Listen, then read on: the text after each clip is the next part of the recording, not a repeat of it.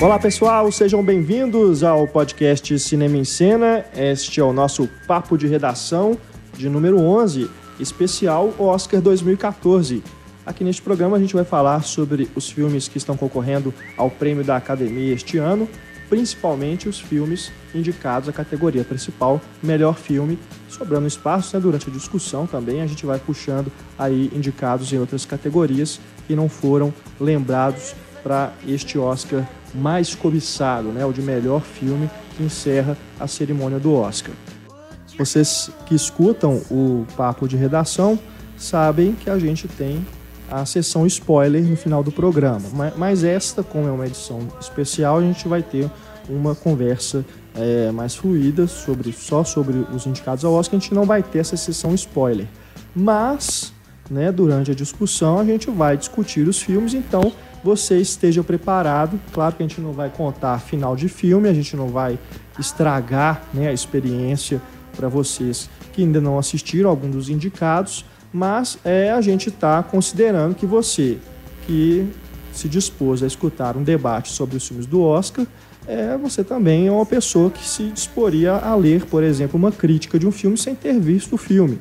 Né? Então, alguns detalhes, algumas coisas você vai acabar ficar sabendo aqui na nossa discussão. Se você né, não gosta de saber nada, nada sobre os filmes antes de assistir, então veja primeiro, depois você escuta o nosso programa, tá? Mas só esclarecendo que não vai ter nada, nenhum spoiler muito grave, nada muito é, que possa estragar né, a experiência para você. A gente não vai falar que o Bruce Willis morreu, né, no, desde o começo do filme, né, por exemplo.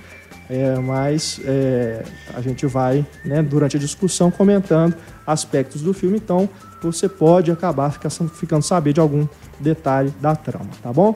Eu, Renato Silveira, editor do Cinema e Cena, recebo aqui neste programa Ana Lúcia Andrade, professora da Escola de Belas Artes da UFMG, nossa companheira também aqui de podcast. Vocês conhecem muito bem ela. Muito obrigado. Agora no Papo de Redação. Agora no Papo de Redação. primeiro programa Papo de Redação com a Ana Lúcia. Opa. Muito obrigado, Ana. Ele que já esteve aqui conosco, né? René França, crítico de cinema, também professor né? da UFMG. E ele que escreve para o site Pilula Pop, mais uma vez aqui conosco para discutir os filmes do Oscar. Obrigado, Renê, pela presença mais uma vez. E Antônio Tinoco, nosso redator, também conosco para, essa, para mais essa discussão. Obrigado, Antônio. Valeu. Vamos lá então falar sobre o Oscar 2014. Este ano, com nove filmes concorrendo ao Oscar principal, melhor filme. Vamos primeiro lembrar aqui quais são eles e a gente vai puxando um a um e comentando esses indicados. Ana Lúcia, por favor, você que está com a lista em mãos. 12 anos de escravidão. Capitão Phillips, Clube de Compras Dallas, Ela, Gravidade, O Lobo de Wall Street, Nebraska, Filomena e Trapaça. Esses, então, os indicados a melhor filme. Né? Muitos deles também concorrendo em outras categorias, de atuação, direção, roteiro. Né? Então a gente vai comentando todos esses aspectos ao longo da nossa discussão e depois a gente vai pontuando alguns aí que ficaram de fora. Primeiro eu chamo René França ao microfone para você escolher um desses indicados. Não precisa ser em ordem alfabética, não precisa ser em ordem de preferência. Um indicado que você queira escolher aí para comentar neste nosso início de podcast. René. Gravidade.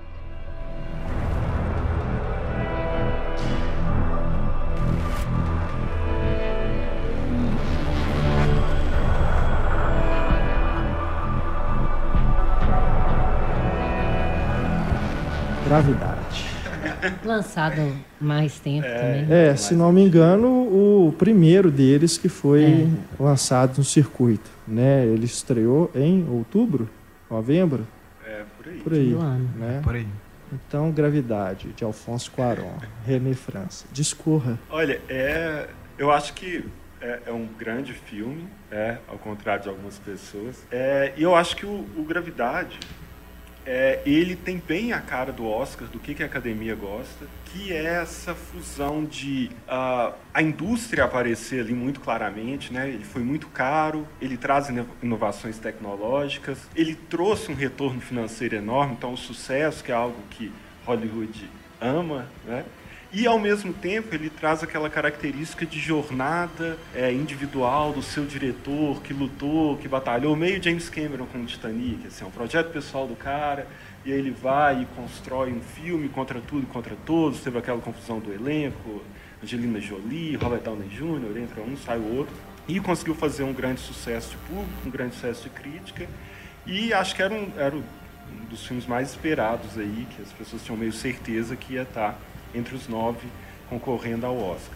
É, eu acho que é, o Gravidade é um filme que eu gosto muito.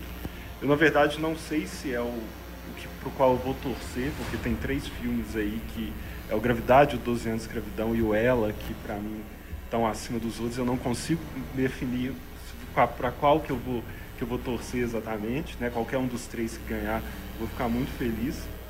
Mas eu, eu, eu gosto muito do filme porque eu vejo ele como uma, uma parábola, assim, uma, uma odisseia moderna. Né? Assim como lá o, o, o Ulisses, na, na, sua, na sua jornada, ele era um conto, uma história, um mito para servir de metáfora para a vida humana, para o nosso amadurecimento, para a nossa transformação. Eu acho que o Gravidade faz isso de uma forma muito interessante, de como que essa essa personagem, a Doutora Stone, né, ela não chama pedra por acaso, né, ela vai deixar de ser essa, esse pedaço pesado, flutuante no espaço, para ir se transformando, né, a ideia de renascimento está muito, tá muito claro no filme, para deixar de ser esse ponto ínfimo na imensidão do espaço e se transformar numa giganta, né, é, que ah, bom, sem, sem entregar, mas se você não viu Gravidade no cinema, sinto muito, porque é o local é exato para ver Adequado. o filme, né? Ele perde muito, né, em telas menores. É. Como a pessoa que eu vi assistindo num iPhone dentro Meu do Deus. metrô. Né? Inacreditável. Como pode, história, gente? Como pode? Que horror. Mas Apesar Você... de eu gostar, não é uma unanimidade, né? Você assistiu ele. eu já vou entrar tá? nesse, nesse ponto. É bom que tem os dois lados né? da Mas, coisa. Uh, você assistiu em IMAX? Eu assisti, eu assisti três vezes Gravidade, duas delas em IMAX. É, e é uma, uma experiência impressionante, assim. É, é um filme que é, não só a tela, o som, ali ele, ele faz, faz uma diferença enorme, assim. Eu assisti uma primeira vez em IMAX, ah, no, no centro perfeito da, da sala, e depois eu voltei para sentar ainda mais perto da tela. Você perde a dimensão das bordas da tela totalmente, se vê ali é, uhum. totalmente imerso na, naquele mundo, naquela aventura, ainda mais em 3D, um 3D muito uhum. bem feito. Uhum. Então você meio que se sente parte da, daquela jornada ali. É, eu acredito que seja a forma ideal de assistir ao filme, né? Mas infelizmente é, pouquíssimas pessoas, né, é, tem, tem essa oportunidade porque, se eu não me engano, são quatro ou cinco telas IMAX no Brasil. É. é, então realmente fica aí até depois que agora que já saiu, né? DVD, Blu-ray, mesmo assim as pessoas não vão ter essa experiência completa. Mas, Renê, né, você citou aí o filme não ser uma unanimidade, um assunto recorrente, inclusive aqui no podcast. Né?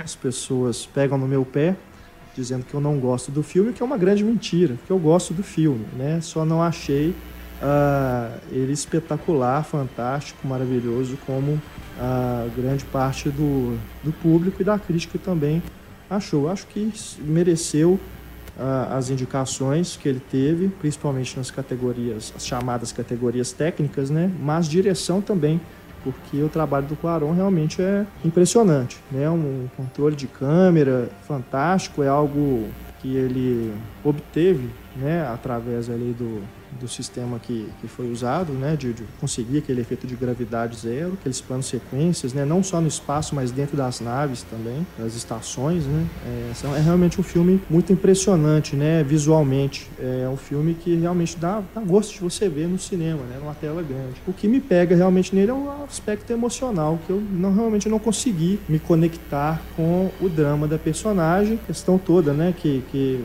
ela ter tido um problema quando ainda estava na Terra, de ter perdido a filha, né? Que ela conversa com o personagem do George Clooney, explica para ele, né? Estão se conhecendo ali ainda, mas para mim, pelo menos, é muito pouco para eu poder ter criado uma identificação com aquele, com aquela história, com o drama dela. Então, eu acabei que fiquei mais é, impressionado com o visual do que realmente o que estava o drama dela, né? Realmente não não é um filme que me tocou, né? Mas como eu disse, é visualmente é questionável para mim os aspectos. Você não foi tocado por alcança. esse drama da perda da filha ou também não pelo fato da tentativa de sobrevivência? Também, também. Não estava nem aí para ela. Mas, então, não. não, eu acho que, mas nesse aspecto o Renato tem razão. É muito rápido, né? É, você sabe por relato. Num filme que relata qual é o drama, em vez de você ver e sentir o drama do personagem, o que, que é o seu conflito interno né? Às vezes acontece isso mesmo. E ainda tem a Sandra Bullock, que não ajuda muito né? nesse, é. nesse quesito. Apesar do que, uma das melhores cenas do filme para mim é aquela está lá tentando fazer contato né, uhum. com a uhum. Terra. E ali a câmera, inclusive, é curioso, a câmera está parada, né? não tem nada aquela virtuose é. toda dos planos sequências. Para mim é uma das melhores cenas do filme ali eu acho que ela consegue até transmitir uma emoção, ela consegue ter uma, uh, um momento de atuação que justifica, inclusive, a indicação dela ao Oscar, né? Porque o Oscar tem essas histórias de uma cena fazer a pessoa ser indicada, via de Anne Hathaway ano passado por Os Miseráveis. Que é difícil também você segurar é, o filme praticamente momento, sozinho, né? Pois é, naquele momento acho que realmente ela tá bem, uhum. né? Mas é, já o George Clooney, para mim, é outro ponto que me distrai porque é o George Clooney. E não sabe? cabe aquele eu tipo de consigo. brincadeirinha num momento tão sério, momento né? Às vezes é. me incomodava é também. Não a ponto de eu não é. gostar, mas às vezes me, me tirava do filme também. Eu comprar a ideia de que ele é o astronauta veterano que está ali para salvar o dia e tudo, ajudar a menina, mas... Haja é... otimismo. É, pois é, então, realmente. Então, nesse caso. Será, do... só, só, só completando, é, será que uma situação daquela, um acidente daquela magnitude, será que ele já passou por tantas situações assim para estar tá, tá tão tranquilo, né? Fazer piada e tudo o tempo todo? Para mim é o George Clooney, entendeu? Isso me distrai. Mas tem que encarar como tudo como uma metáfora, eu acho. Ele é um contraponto, né, do otimismo e do alto astral que ela não tem. É. Como elemento dramático funciona. Mas realmente, eu entendo o que você está falando. Eu detesto filme que na hora do aperto terrível tem alguém fazendo gracinha, fazendo piadinha. E eu acho que te esvazia a emoção, inclusive. Que se é para dar uma. Tira, é aliviar a tensão, realmente, porque te tira da tensão. E a intenção dele era essa, né? Ele queria o Robert Downey Jr. Sim. no papel. É. é. que eu acho que. É. é, acho, acho, que você viu de uma forma mais realista do que eu o filme. Assim. Eu acho que ele foi vendido mesmo, com as coisas de que o som não se propaga no espaço. Como eu olhei ele sempre comparável, metáfora, Sim, é muito metafórico. George Clooney, pra mim, é o Capitão América. Ele, é, ele tem que ser assim, ele é o cara que vai resolver a situação. Ele, ele tá é o espírito boa. americano, é, de tudo vai dar é de certo. boa, assim. Enquanto ela estiver com ele, não tem problema. Eles estão pedindo espaço, mas esse cara, ele, tá, tem, ele tem segurança total. Para quando ele sumir, você falar assim, meu Deus, e agora? Agora o que, que aconteceu? As pessoas não sabem nada e o George Clooney sumiu, sabe? Todo mundo gostaria de ter o George Clooney do seu lado nessa situação. Dando apoio moral. Ele sumiu, sabe? Então eu acho, eu acho isso assim. E, e eu, eu concordo o, com essa questão da, da depressão dela, da perda da filha, que é, que eu acho que é, um, é uma história que está ali só para metáfora, depois de voltar a colocar os pés no chão, né? Uhum. Que é essa uhum. ideia toda de sim, superar sim. a depressão. Mas não é necessariamente para você se emocionar com ela. Assim. Acho que a história. É para fundamentar de... dramaticamente é, o personagem, é, né? Para ter uma, alguma coisa ali. E eu acho assim que a Sandra Bullock está bem para Sandra Bullock. É, com certeza. Podia ter sido pior, né? E, e tem uma questão que é, acho importante falar, é que é, é, aquela ideia de cinema puro do filme de você ver em IMAX, na tela do cinema, e é, não ser uma obra que eu não sei se vai sobreviver pela, pela televisão, assim, pelo fato de, de você. Né, porque agora você só vai poder rever pela televisão, não sei quanto uma mostra aí, daqui é. a 50 anos for passar a gravidade no cinema. Ou quando as telas né, em casa estiverem do tamanho de uma tela IMAX. E isso pode ser uma coisa que, a favor do filme, né? No sentido, naquele espírito que a gente falou no, no podcast do Oscar, né? De que o artista ganhou muito é, re, reintegrando essa ideia de como que é importante ver o filme no cinema, que a própria cerimônia do Oscar naquele ano estava ressaltando o tempo todo, pode ser que isso seja um ponto a favor para ganhar. Agora, eu acho, né, vocês estavam falando, só de, do, do, do Quaron ter conseguido fazer um filme claustrofóbico em pleno espaço já é de um, uma maestria de direção absurda, né? de fazer envolver com um personagem que não é tão carismático assim, com uma atriz que tem gente que gosta, mas tem gente que odeia, ela não tem um meio termo, então é difícil se identificar né, com uma situação dessa e tal praticamente ela o filme inteiro, não acontece exatamente né, alguma coisa, é só um conflito único que fica ali, tirando o interno, e te prender e te envolver tanto, né? Até pelo, pelo uso inteligente do, do, do 3D, dessa ideia de te jogar para dentro do filme, não para fora. E ainda mais nisso que você está falando da experiência do IMAX, de ampliar a, sala, a, a tela para a sala do cinema, né? Deixar todo mundo naquele universo junto com ela. Que é uma coisa que o filme já procura fazer, mas que tecnicamente acaba acontecendo. É, foi, foi, foi, nessa, nessa experiência do IMAX que eu, que eu comecei a perceber essa questão de... que Eu, eu fui assistir também com essa ideia assim, olha, é realismo, como que é no espaço, se prender realmente. E aí, aqueles destroços no IMAX, eles adquirem uma, uma uma ideia de uma entidade, assim, é quase um mal ali, sabe? Eles, não, eles têm uma vida própria, não é simplesmente uma reação em cadeia, como parece no filme. Até porque depois vários físicos, astronautas, cientistas foram explicar que pela rotação da Terra, não sei o quê, os, os destroços não voltariam de novo na mesma, na, no mesmo círculo gravitacional em que ela estaria, alguma coisa assim nesse sentido. É, então assim, é, é, é impressionante assim como que é quase o, o, mal da depressão indo pegar ela como uma, uma entidade mesmo. Uhum. Não, acho que analisando ele como parábola, né, ele realmente faz mais sentido. Ele tem muita força é. como fábula mesmo, né? E, e, isso, as pessoas esperam que o filme seja realista e tal, mas. Mas é culpa do estúdio. Não, né? é. Ele vendeu assim, né? Sim, sim, teve Você isso. Mas acho que o problema do é. Renato é a comparação que a própria crítica fez com o filme favorito eu dele. Não, não, de forma não, alguma. É, não. Sério. Eu tô falando assim, que aí por fim, não, quando você sabe, então comparando com o seu filme, você já vai com o pé atrás. É. Não, é, mas, mas uma questão que levantaram a respeito do Gravidade como se fosse ó, o Quaron é o gênio, o Kubrick já tinha feito, que é, a questão do som no espaço não ser. É. Você não ouvir nada. Né? Nas cenas fora da nave você não escuta nada. E o Quaron, acho que ainda comete um, uma, um pecadilho, não sei, com o uso da trilha sonora. Porque se você, ao mesmo tempo que ele exclui o barulho né, do, da, da batida do, das estações uma na outra, né? Você só escuta do como se o, o que os astronautas estivessem escutando, aquela coisa meio oca, né? Aquele som meio abafado. Ele compensa isso na trilha sonora, que honestamente, um, uma trilha sonora que foi premiada, inclusive, né? Bem elogiada, mas eu, eu realmente não vejo onde, porque é uma trilha sonora que ela carrega justamente, no, ela comenta o filme para você. Sabe? Eu não lembro, eu só lembro da respiração da Sandra Bullock.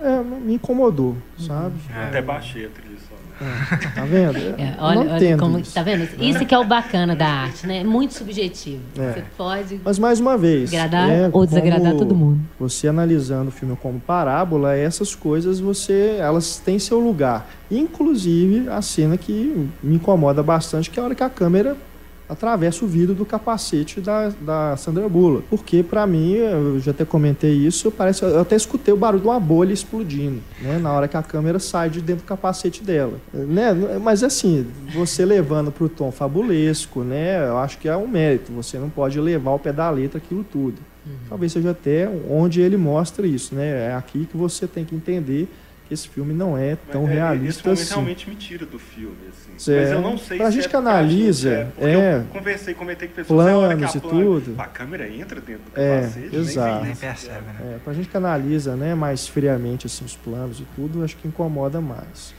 É, minha, Enfim, minha opinião é minha opinião é parecida assim com a do Renato. Eu gosto da câmera subjetiva.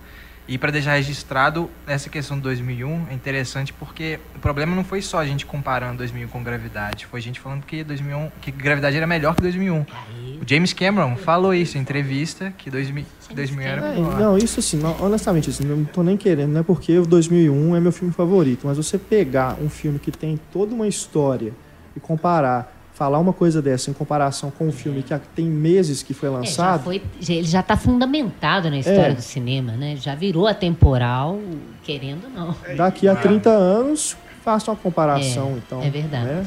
É. Comparação- Gente, é muito apressado essa coisa que a imprensa tem mania de É, fazer, né? De, coisas. incensar um filme ou destruir. Eles ficam criando umas, umas, umas relações absurdas e comparativas que não procede. Só porque É. os dois filmes se passam no É, espaço, só o então tem que comparar. É.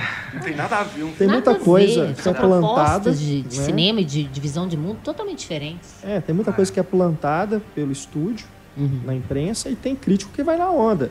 Aí começa a usar hipérbole para falar essas É. coisas. Ah, é o melhor rótulos. filme de espaço de todos os tempos, é, o filme definitivo de É espaço. um carinha novinho que nunca Pelo viu amor de nenhum outro filme na vida e fala que aquele é, o É. melhor. Brincadeira. Antônio. É, mas eu destaco também o que a gente está destacando aqui. Eu, eu gosto da atuação da, da Sandra Bullock, do trabalho do Quaron e principalmente da fotografia do, do longa, que para mim realmente é, é surpreendente. Trilha sonora também, eu, que nem o Renato, eu também nem percebo, que nem a Ana também, eu não lembro assim direito. Eu lembro mais da respiração da Sandra Bullock. Mas acho que é um bom filme, é a melhor ficção científica do ano passado, pelo menos. Para mim, sem dúvida, é isso. Mas também não acho que é a grande coisa, assim. Acho que é um, é um bom filme apenas. Se ganhar, parece que é a primeira ficção científica que ganharia melhor filme, né? É, eu acho que e, e essas coisas, né, como a gente estava falando no programa do Oscar, né, não dá para você falar uma tendência do Oscar porque eles se surpreendem a cada ano. Pode ter uma tendência a querer ser um, um marco, né? Vamos é, fazer desse filme o primeiro. Como pode ser uma coisa, ah, nunca ganhou, então também não vamos manter essa tradição, né? Não, não dá para apostar exatamente em tendência para Oscar. É, mas é, eu acho que ele entra naquela classificação que você a que você se referiu sobre outros filmes, né, no podcast passado, de ser um filme oscarizável. Aham, é. Ele Isso é tranquilo, assim, É. né, de, de você assistir. Ele é, é- essa questão da parábola, né, da sobrevivência, né, Qualquer de você se consegue reerguer. compreender, né? É, isso é plenamente assim, é para o grande público mesmo, Uhum. né? Não falo isso como demérito, longe Não, de mim, jeito nenhum. né? Mas é, eu acho que se for uma vitória se concretizando aí, é, é merecida. Porque né? É tem merecida. outros nesse, dentro desse Dentro esquema Oscar, também de merecido. Oscar, né? Ne- Nessa, nessa competição. Que se encaixa nesse termo. O- a ideia, né, como a gente tinha falado no outro podcast, que por mais que seja um prêmio da indústria para se auto-premiar ali dentro, tem uma preocupação em que seja mais do que simplesmente só um, um blockbuster. Porque senão outros filmes entrariam. Então tem que ter um, um- um nível de subtexto interessante, e esse filme tem.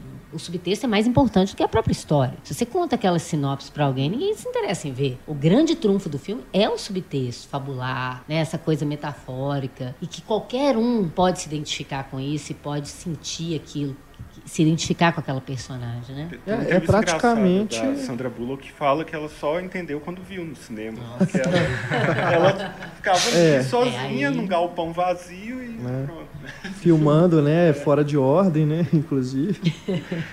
Mas é, é, praticamente é um filme de autoajuda. né, É. mas eu tô sendo maldoso. Não, mas agora, agora então, não devia- ela não merecia essa indi- indicação, não. Porque ela Não, nem mas- sabe o papel que ela Mas pode fez. ser que ela ainda fez bem sem saber o que era, olha só. Sinto muito. Diletante, ela, ela já, já ganhou um Oscar pela, pela ter essa desculpa. Vocês viram o curta que acompanha o filme, que se passa na Terra, né, com os carinhas lá com quem ela conversa, filho né, naquela dele, né? cena. É, do, É do filho do Quaron. Quaron. É. Aliás, não nós nem falamos nisso. É. Nós nem falamos isso quando a gente falou de injustiças do Oscar, né? De que ela não merecia antes o Oscar que ela ganhou, mas enfim. Esse é o, é o assunto do outro podcast.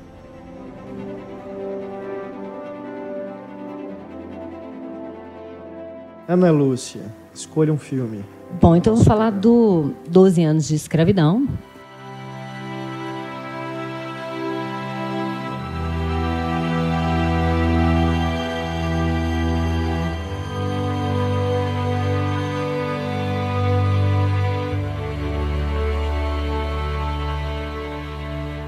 Seguindo aí a, a tendência dos, dos grandes favoritos, né? Indo atrás do, do com, depois do Gravidade, talvez seja o filme com maior chance.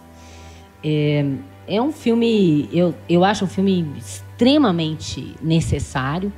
Acho que nunca se falou da escravidão com esse tom, de uma forma que qualquer pessoa de qualquer crença, cor, enfim, pode se, se colocar na, naquele, naquele lugar e, e repensar hoje o horror que foi aquilo, tanto quanto se fala do Holocausto e, e muito se pouco se fala sobre essa questão da escravidão, que é uma coisa terrível, né? E um filme muito bonito, eu achei de uma sensibilidade atroz, né? Um filme que te faz chorar, que te faz ter raiva da humanidade, que te faz pensar em que, que história que nós estamos construindo de humanidade é essa, que, que cometemos tanta barbaridade e ainda se comete, né? E muito cinematográfico. Cada plano, cada tempo de cada plano, que é uma coisa importante também do filme. Eu acho a direção do, do Steve McQueen primorosa, no sentido de como que ele te coloca no filme, né? E te, e te faz se identificar com, com as cenas. E sem um maniqueísmo que é muito fácil né? De ter. Né? De, sei lá, de qualquer pessoa que viu, não estou nem falando de cinema agora, mas sei lá, um escravizaura da vida. Pegar o senhor de engenho, é obviamente que ele é o, o vilão, mas o filme vai além disso. Ele mostra tanto que é uma. Como no, no texto né, que o, o René escreveu bem sobre isso, como que todo mundo é vilão. A humanidade é um pouco vilã nessa história. Né? A própria, o próprio sistema de, de, de, de ganhar dinheiro em cima de, de qualquer coisa, ainda mais em ser humano, é, é, é horroroso. Né? Então eu, eu acho importante um filme assim que te coloca dentro do filme, né? Te, te faz essa catarse de você se, se identificar com a questão e, e torcer e, e, sofrer pelos personagens e ainda te fazer refletir. Enquanto eu vi o filme, eu estava me, me divertindo, se é que pode dizer essa Ana palavra. Lúcia Andrade. Não, quando eu digo, é porque eu falo muito em entretenimento, eu sei, eu né? Sei. Aquela coisa de estar tá entretido, tá, você está envolvido, envolvido, ali no filme. Certo. Você está curtindo o que você está vendo, apesar do horror que você está vendo. Claro, não é o, o, o que está acontecendo que você está curtindo, mas o filme em si, que é muito bem feito, muito legal. A não ser quando ele pega o chicote e bate no outro, né? No, no Paul Dana, e aí você se diverte, né, por ele. É, é, tem que ter um momento de, de cata, mas mesmo assim aquilo é terrível. É. Você sabe a consequência, né? Você Não, tá porque pensando... a dor do cara em fazer aquilo, em agir é, tão horrorosamente claro, quanto o que é. fizeram com ele, te passa para você também. Eu acho aquilo maravilhoso. Você sente um, uma catástrofe, um prazer Sim, e um incômodo ao é mesmo verdade, tempo. É, concordo. E isso é um bom diretor que consegue fazer isso, porque na mão de um mau diretor, você ah, grita, urra no cinema, num momento né, horroroso, e depois esquece e não reflete nada sobre aquilo. Não, mas o filme te faz pensar sobre isso, né? Que vingança é essa? Né? Que ódio é esse?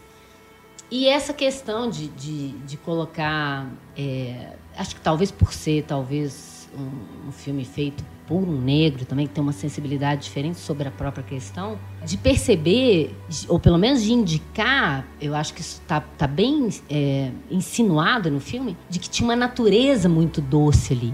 E que por isso eles não se revidavam. É, e que os, o, o, ser humano branco, macho no poder, é, ele não tem tanta doçura assim. Então, ele, ele, se justifica né, no seu poderio. Eu fico imaginando se fosse o contrário, né? Se, se, você pega, por exemplo, um filme que, que fala de alguns aspectos dessa questão, sem querer entrar nele, mas só para comparar, o Capitão Phillips, ele te coloca só do lado dos brancos. Às vezes tem pontuações que te faz pensar no outro lado, mas muito subrepticiamente, porque você está identificado com aquele personagem branco, né? É, o que eu estou querendo dizer assim, é, se o, o, o, a coisa fosse inversa, né? um absurdo pensar isso, não estou querendo pensar, mas se é, os brancos fossem escravizados, talvez fosse uma, uma outra história, né? por causa dessa natureza bélica, horrorosa que o filme coloca como se a gente tivesse. Né? Então, eu não sei, eu, eu pensei muita coisa sobre o filme. Eu gosto muito de um filme que me entretém, que é a, ideia do que eu gosto de estudar, de como que eu chamo de entretenimento inteligente, apesar de muita gente não gostar do termo, que tem gente que acha que só porque entretenimento não é inteligente, mas é exatamente por isso que eu conheço esse termo, porque eu acho que tem, tem coisas que te divertem no cinema, divertem no sentido, né? Do que eu tô chamando de entreter, pelo amor de Deus, ninguém me acha sádica aqui, mas que te faz refletir também. Eu acho maravilhoso quando o cinema junta essas duas coisas, a razão e, e a emoção, né?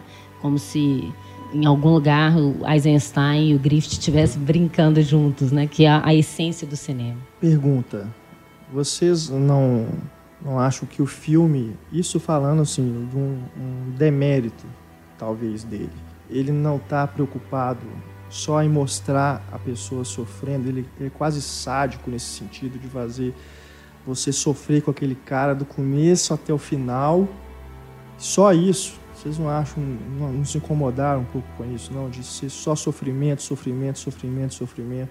Porque os filmes do McQueen, os três até agora, são filmes sobre sofrimento né? O Hunger, não preciso nem falar. O Shame, também de uma forma talvez até um pouco mais leve, porque é, é, um, é uma coisa mais interna do personagem, né? Uhum. Esse agora é uma coisa que é aterradora, né?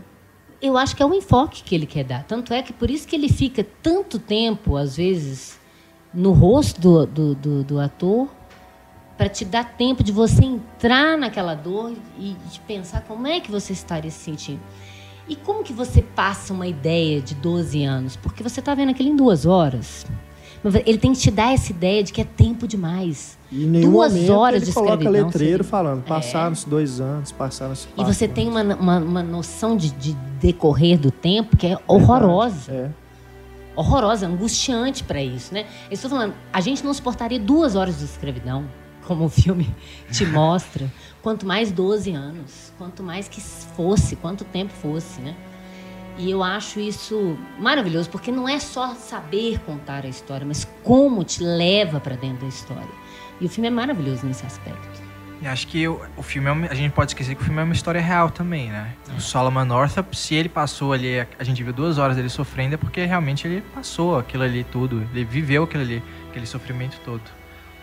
É, eu não sei, eu não li o livro para saber a, a, a, que ponto a adaptação se refere a isso. Às vezes o livro ele se concentra nisso que o Renato está falando, só nesse ponto de vista de quem sofreu. E aí o, o McQueen, como é uma coisa que é, faz sentido no universo dele, ele foi por esse lado, né? Ou se foi uma leitura dele também do livro. A gente só poderia saber isso lendo mesmo, né, o texto. Uh, na minha excelente crítica lá, que a Ana citou, Vila Pop. excelente é, mesmo. Se achando, né? uh, eu, eu bato muito na tecla dessa ideia de que uh, o que o filme faz muito bem é mostrar que o vilão da história não é o Fassbender, não é o Paul Giamatti, não é o Paul Dano, é um sistema que permitiu que aquelas pessoas Aquele existissem. Inclusive com a religião envolvida, Sim. porque o filme põe isso também é, e aí é, é, isso, esse sofrimento, essa dor, ele deixa os planos abertos ali, você né, tem uma cena dele pendurado, que, é angustiante, assim, Sim. que não acaba e não acaba. É, e você vê que os personagens brancos, esses senhores, eles são patéticos, assim, eles, eles são fracos mesmo. Assim, você vê assim, é. qualquer um bateria neles. Os escravos não estão reagindo, não é por uma questão de força física. É por uma uhum. questão de que existe um sistema. Né? Eu falo lá, o primeiro plano do filme tem 17 escravos numa plantação, um ao lado do outro. Corta, mostra um, um branco. É claro que os 17 venceriam um. Por que, que eles estão ali? E eles estão com enxada na mão. É, com... Porque tem algo muito maior. É. Assim, o que o está acorrentando eles não é o chicote, é um sistema todo. Eu acho que o filme faz isso muito bem, ele mostra isso de uma forma muito clara. E essa coisa que eu tô falando da religião, que parece que eles têm uma culpa irracional ali, que eles, no fundo, como se eles soubessem que é errado o que eles estão fazendo. Mas como é atestado economicamente e religiosamente, eles podem agir daquele jeito. É o que o Fazbender sempre fala, é minha propriedade, eu ajo como eu quiser. Ele está colocando o tempo todo, cada vez que você fica com ódio do Fazbender, ele vem com um discurso de, de proprietário capitalista. Que é o grande vilão mesmo do filme, que é terrível, né? Eu tive mais ódio do Benedict Cumberbatch. Pela... Que é o bonzinho. É, é que, bonzinho tipo, é um bonzinho, mas tá deixando Atado. a situação rolar, né? É. E como a menina lá. a mulher dele também. É. Que tem uma das piores Sim. falas do filme. Nossa, mais do que a é. outra que age de uma forma horrorosa. É, a, a mulher, né, que teve. Foi comprada junto com. Com os filhos. O Solomon, né? É, Isso. separado. Ela fala isso com ele, né? É. A respeito do Cumberbatch, né? Assim, você tá achando que esse cara é bonzinho, né? Mas ele tá deixando, né? Você, você vai ficar, você vai assumir, vai ficar interpretando esse papel, né? De do Uma pessoa Plet, boa né, que é naquela dão época, ela não teria escravos. É. Isso é fato. Né? é. Ainda mais que já tinha tantos negros libertos naquela, naquele momento. E ainda se livra do problema vendendo o cara para o outro que é muito pior que ele, né? No sentido assim de ser mais cruel, né? É, eu entendo o seu problema, mas eu tenho uma dívida. Eu tenho É. um problema com o sistema que eu tenho que resolver. Então, mesmo a minha religiosidade, a minha bondade vai ficar de lado, que a grana fala mais alto. Então, Uhum. É. é. sempre a grana que vem. Mesmo isso, quando você acha que ele é um filho da mãe, ele justifica com, com a questão do sistema econômico, que Uhum. é terrível. Por isso que eu acho legal isso que, o- que o René falou. Era muito fácil botar eles como caricaturas de malzinhos, sabe aquele, aquela coisa de filme que bota sempre o vilãozinho tendo prazer sádico. Torturando enquanto come. Né? É, mas nesse sentido eu acho o Paul Dano um typecast. É. Porque ele tem essa, essa cara de É. psicopata. É, né? é o, é Já o meu interpretou único isso várias no vezes. filme. Eu é gosto dele e tudo. grita, É, né? ele eu não Mas desde que ele não. aparece, ele tem uma cara de psicopata maluco que odeia negro por odiar, simplesmente. Isso é a única coisa que esvazia esse, plo- esse nosso próprio discurso eu tenho aqui. um problema com o Brad Pitt, que me tira do filme. Brad Pitt, É. sabe? E aí É. ele tá no Homem Branco Bom, exatamente. É o produtor Mas ele é o do produtor filme, do né? filme, ele queria esse lugar pra ele. Agora, tem uma, tem uma ótima frase do Godard que eu acho que é perfeita para esse filme, que é nenhum filme se passa no presente, apenas os ruins. É, o que, que ele está dizendo? Ele não está falando, claro, de um contexto histórico, assim, que os filmes bons passam no passado. O que ele está dizendo é que o plano do filme ele tem que conter toda a história do filme anterior e o que ainda vai acontecer. E o 12 anos de escravidão, cada plano do filme, você entende toda uma história que está ali por trás, que permite que isso vai acontecer, e toda a história que a gente vive até hoje, que isso continua acontecendo, apesar de não É ter impressionante escravidão. como é atual o filme. É. né? Né? E ele, ele até, né, no, no final do filme, tem um, um bebê, e, e é claro ali, assim, vai continuar, sabe? Assim, é, a escravidão vai acabar, mas as pessoas vão ser julgadas ainda pela cor da pele. É, eu me lembrei do Som ao Redor, né? Que faz também um paralelo, né? Com a época da escravatura e os dias de hoje, né? Muito bacana. E, e isso que eu tava falando, não é só, ah, vamos contar, vamos voltar nesse episódio da história. Não. Peraí, vamos, vamos levantar esse ponto da história que ainda hoje é tão pungente, né? E que o filme faz muito bem. Eu acho que seria até importante ele ganhar, até por, por, por essa coisa de quem não viu ainda tem que ver. Acho que é um filme extremamente necessário. Eu acho, assim, até pelo que a gente falou antes, eu acho que o. o- eu tô achando que o Quaron é meio favorito ali de diretor, mas o Steve McQueen seria o primeiro diretor negro a ganhar. Então pode ser assim, na, na importância do filme como manifesto, é, seria legal também. É. Mas é um, é um filme que você vê a, o que, que é uma direção bem feita. Qualquer outra condução com aquele mesmo roteiro seria um outro filme. Outro filme. Eu fico imaginando se o Spielberg dirigisse esse Nossa. filme. Não, é, Aquele final, Amistad. né?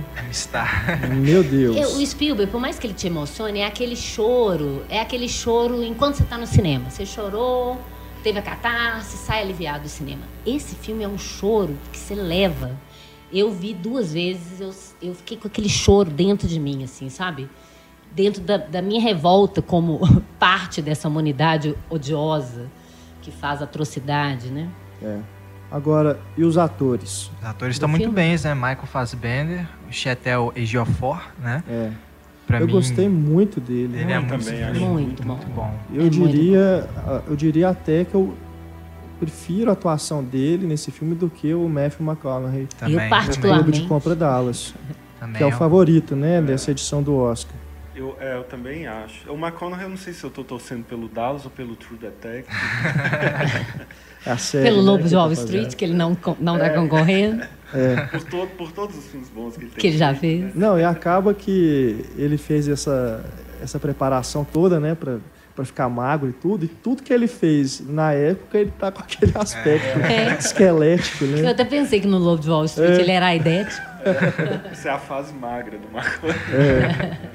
Mas gostei demais, viu, do Chivetel, que é um ator que já há bastante tempo eu, eu acompanho, gosto muito dos trabalhos dele, mesmo que tenha. Acho que agora realmente é o auge dele, não é? O auge do profissional dele, mas fez outros papéis bacanas também, apesar de serem filmes não tão interessantes. É, e a Lupita também, né? É, primeiro Outra papel favorita dela. aí também para Talvez ganhar o Oscar, ganhar. né? E também acho que O faz bem. melhor do que a Jennifer Lawrence, que É. é a Com certeza. hoje que é também tida como a favorita aí para É. tomar o prêmio. né? Apesar de eu achar a Jennifer Lawrence melhor do que quando ela ganhou É. o Oscar. É, Verdade. também achei. Mas mesmo assim não é pra ganhar nada, É. né? É. O Fassbender também, excelente. Não, o Fassbender. Ele é um contraponto na medida perfeita do É. que, que é o... o- Tietel. é, ainda não consigo falar isso, não. Mas é, é- é nesse sentido, né? São dois pesos na mesma proporção. A loucura de um de- dentro daquele sistema horroroso e a do outro tentando entender o que, ele está fazendo ali também, né? E essa loucura que eu tô falando, meio culpada, ele não, não é. É muito fácil fazer aquele papel como um sádico, maluco, que, que é só mal e pronto. E não, você vê a culpa e a dor na cara dele. Cada ato de crueldade que São, ele são faz. interpretações no olhar, né? Você No sabe olhar. o que os personagens estão pensando sem que eles Pensando. falem. Isso é uma característica de, de a- diretores que deixam muito tempo num, num close, né? Como o Bergman já ensinou isso para todo mundo. Que é o tempo de você entrar naquele rosto, entrar naquele pensamento e naquela dor, né? Eu acho que é, é- às vezes é muito fácil as pessoas falar, ah, o cara fica só sofrendo, é muito fácil fazer alguém sofrer. Não, mas não é fácil fazer daquele jeito, não. Que, que você está vendo um olhar de sofrimento e você ainda está entendendo tudo que está se passando dentro daquela cabeça, né? pensando todas as injustiças, enfim, no que, que você perdeu, no que, que você po- pode ou não ter ainda pela frente, né? É, voltando no, no Fassbender, é, eu queria destacar a atuação dele. Uma coisa que eu li que tem uma cena forte no filme, uma cena de estupro, que eu li que inclusive ele chegou a desmaiar depois de, de fazer essa cena, é, de tão intensa que é. Que eu acho que é um, é um filme bem intenso mesmo, um filme que, que podia cair no melodrama. Graças a Deus não, não cai. O Steve McQueen faz um ótimo trabalho. E queria destacar também um, um plano que é, é simplesmente fantástico, assim, um plano sem cortes, um plano longo de uma cena também forte, crua, que um- a Lupita tá sendo chicoteada, né? E que é e que eu achei fantástico, assim. E isso que a Ana falou é interessante, assim, é um filme que a gente vai, pelo menos eu vou trazer assim comigo, vou levar comigo. De, é um filme que muita gente falou que chorou, o crédito tava rolando e continuou chorando, não é um filme que você para de chorar e vai para casa e esquece, não, é um filme que você continua Inclusive chorando. o som. Você fica ouvindo aquelas chibatadas e aquela carne abrindo nas costas. Exato, Depois que você sai do filme, um horror. exato. E a partir de setembro ele vai ser obrigatório nos currículos das escolas públicas nos Estados Unidos. Exato. Milhões de, de crianças vão, vão ter o livro, né? Vão ler o livro do Solomão e vão ver o filme do, do Steve McQueen. Também bem bacana. É, realmente, dos indicados aí, para mim é o mais importante. É, inclusive, por isso, por esse histórico, por essa história, né, ele ser premiado e ficar e gravado né, como o melhor filme do, desse, dessa edição da premiação da academia. Né? Mas é aquilo. Como cinéfilo, né, tem outras coisas que a gente gosta de ver, né? né? Então a gente vai falando aqui, mas tem outros filmes que eu tenho também como prediletos, mas ah, sem dúvida nenhuma eu reconheço a importância desse filme. Acho que é, é necessário, inclusive, que ele que ele vença. Antônio Tinoco, mais um filme para a gente discutir. Então, vou, vamos começar falando do Ela.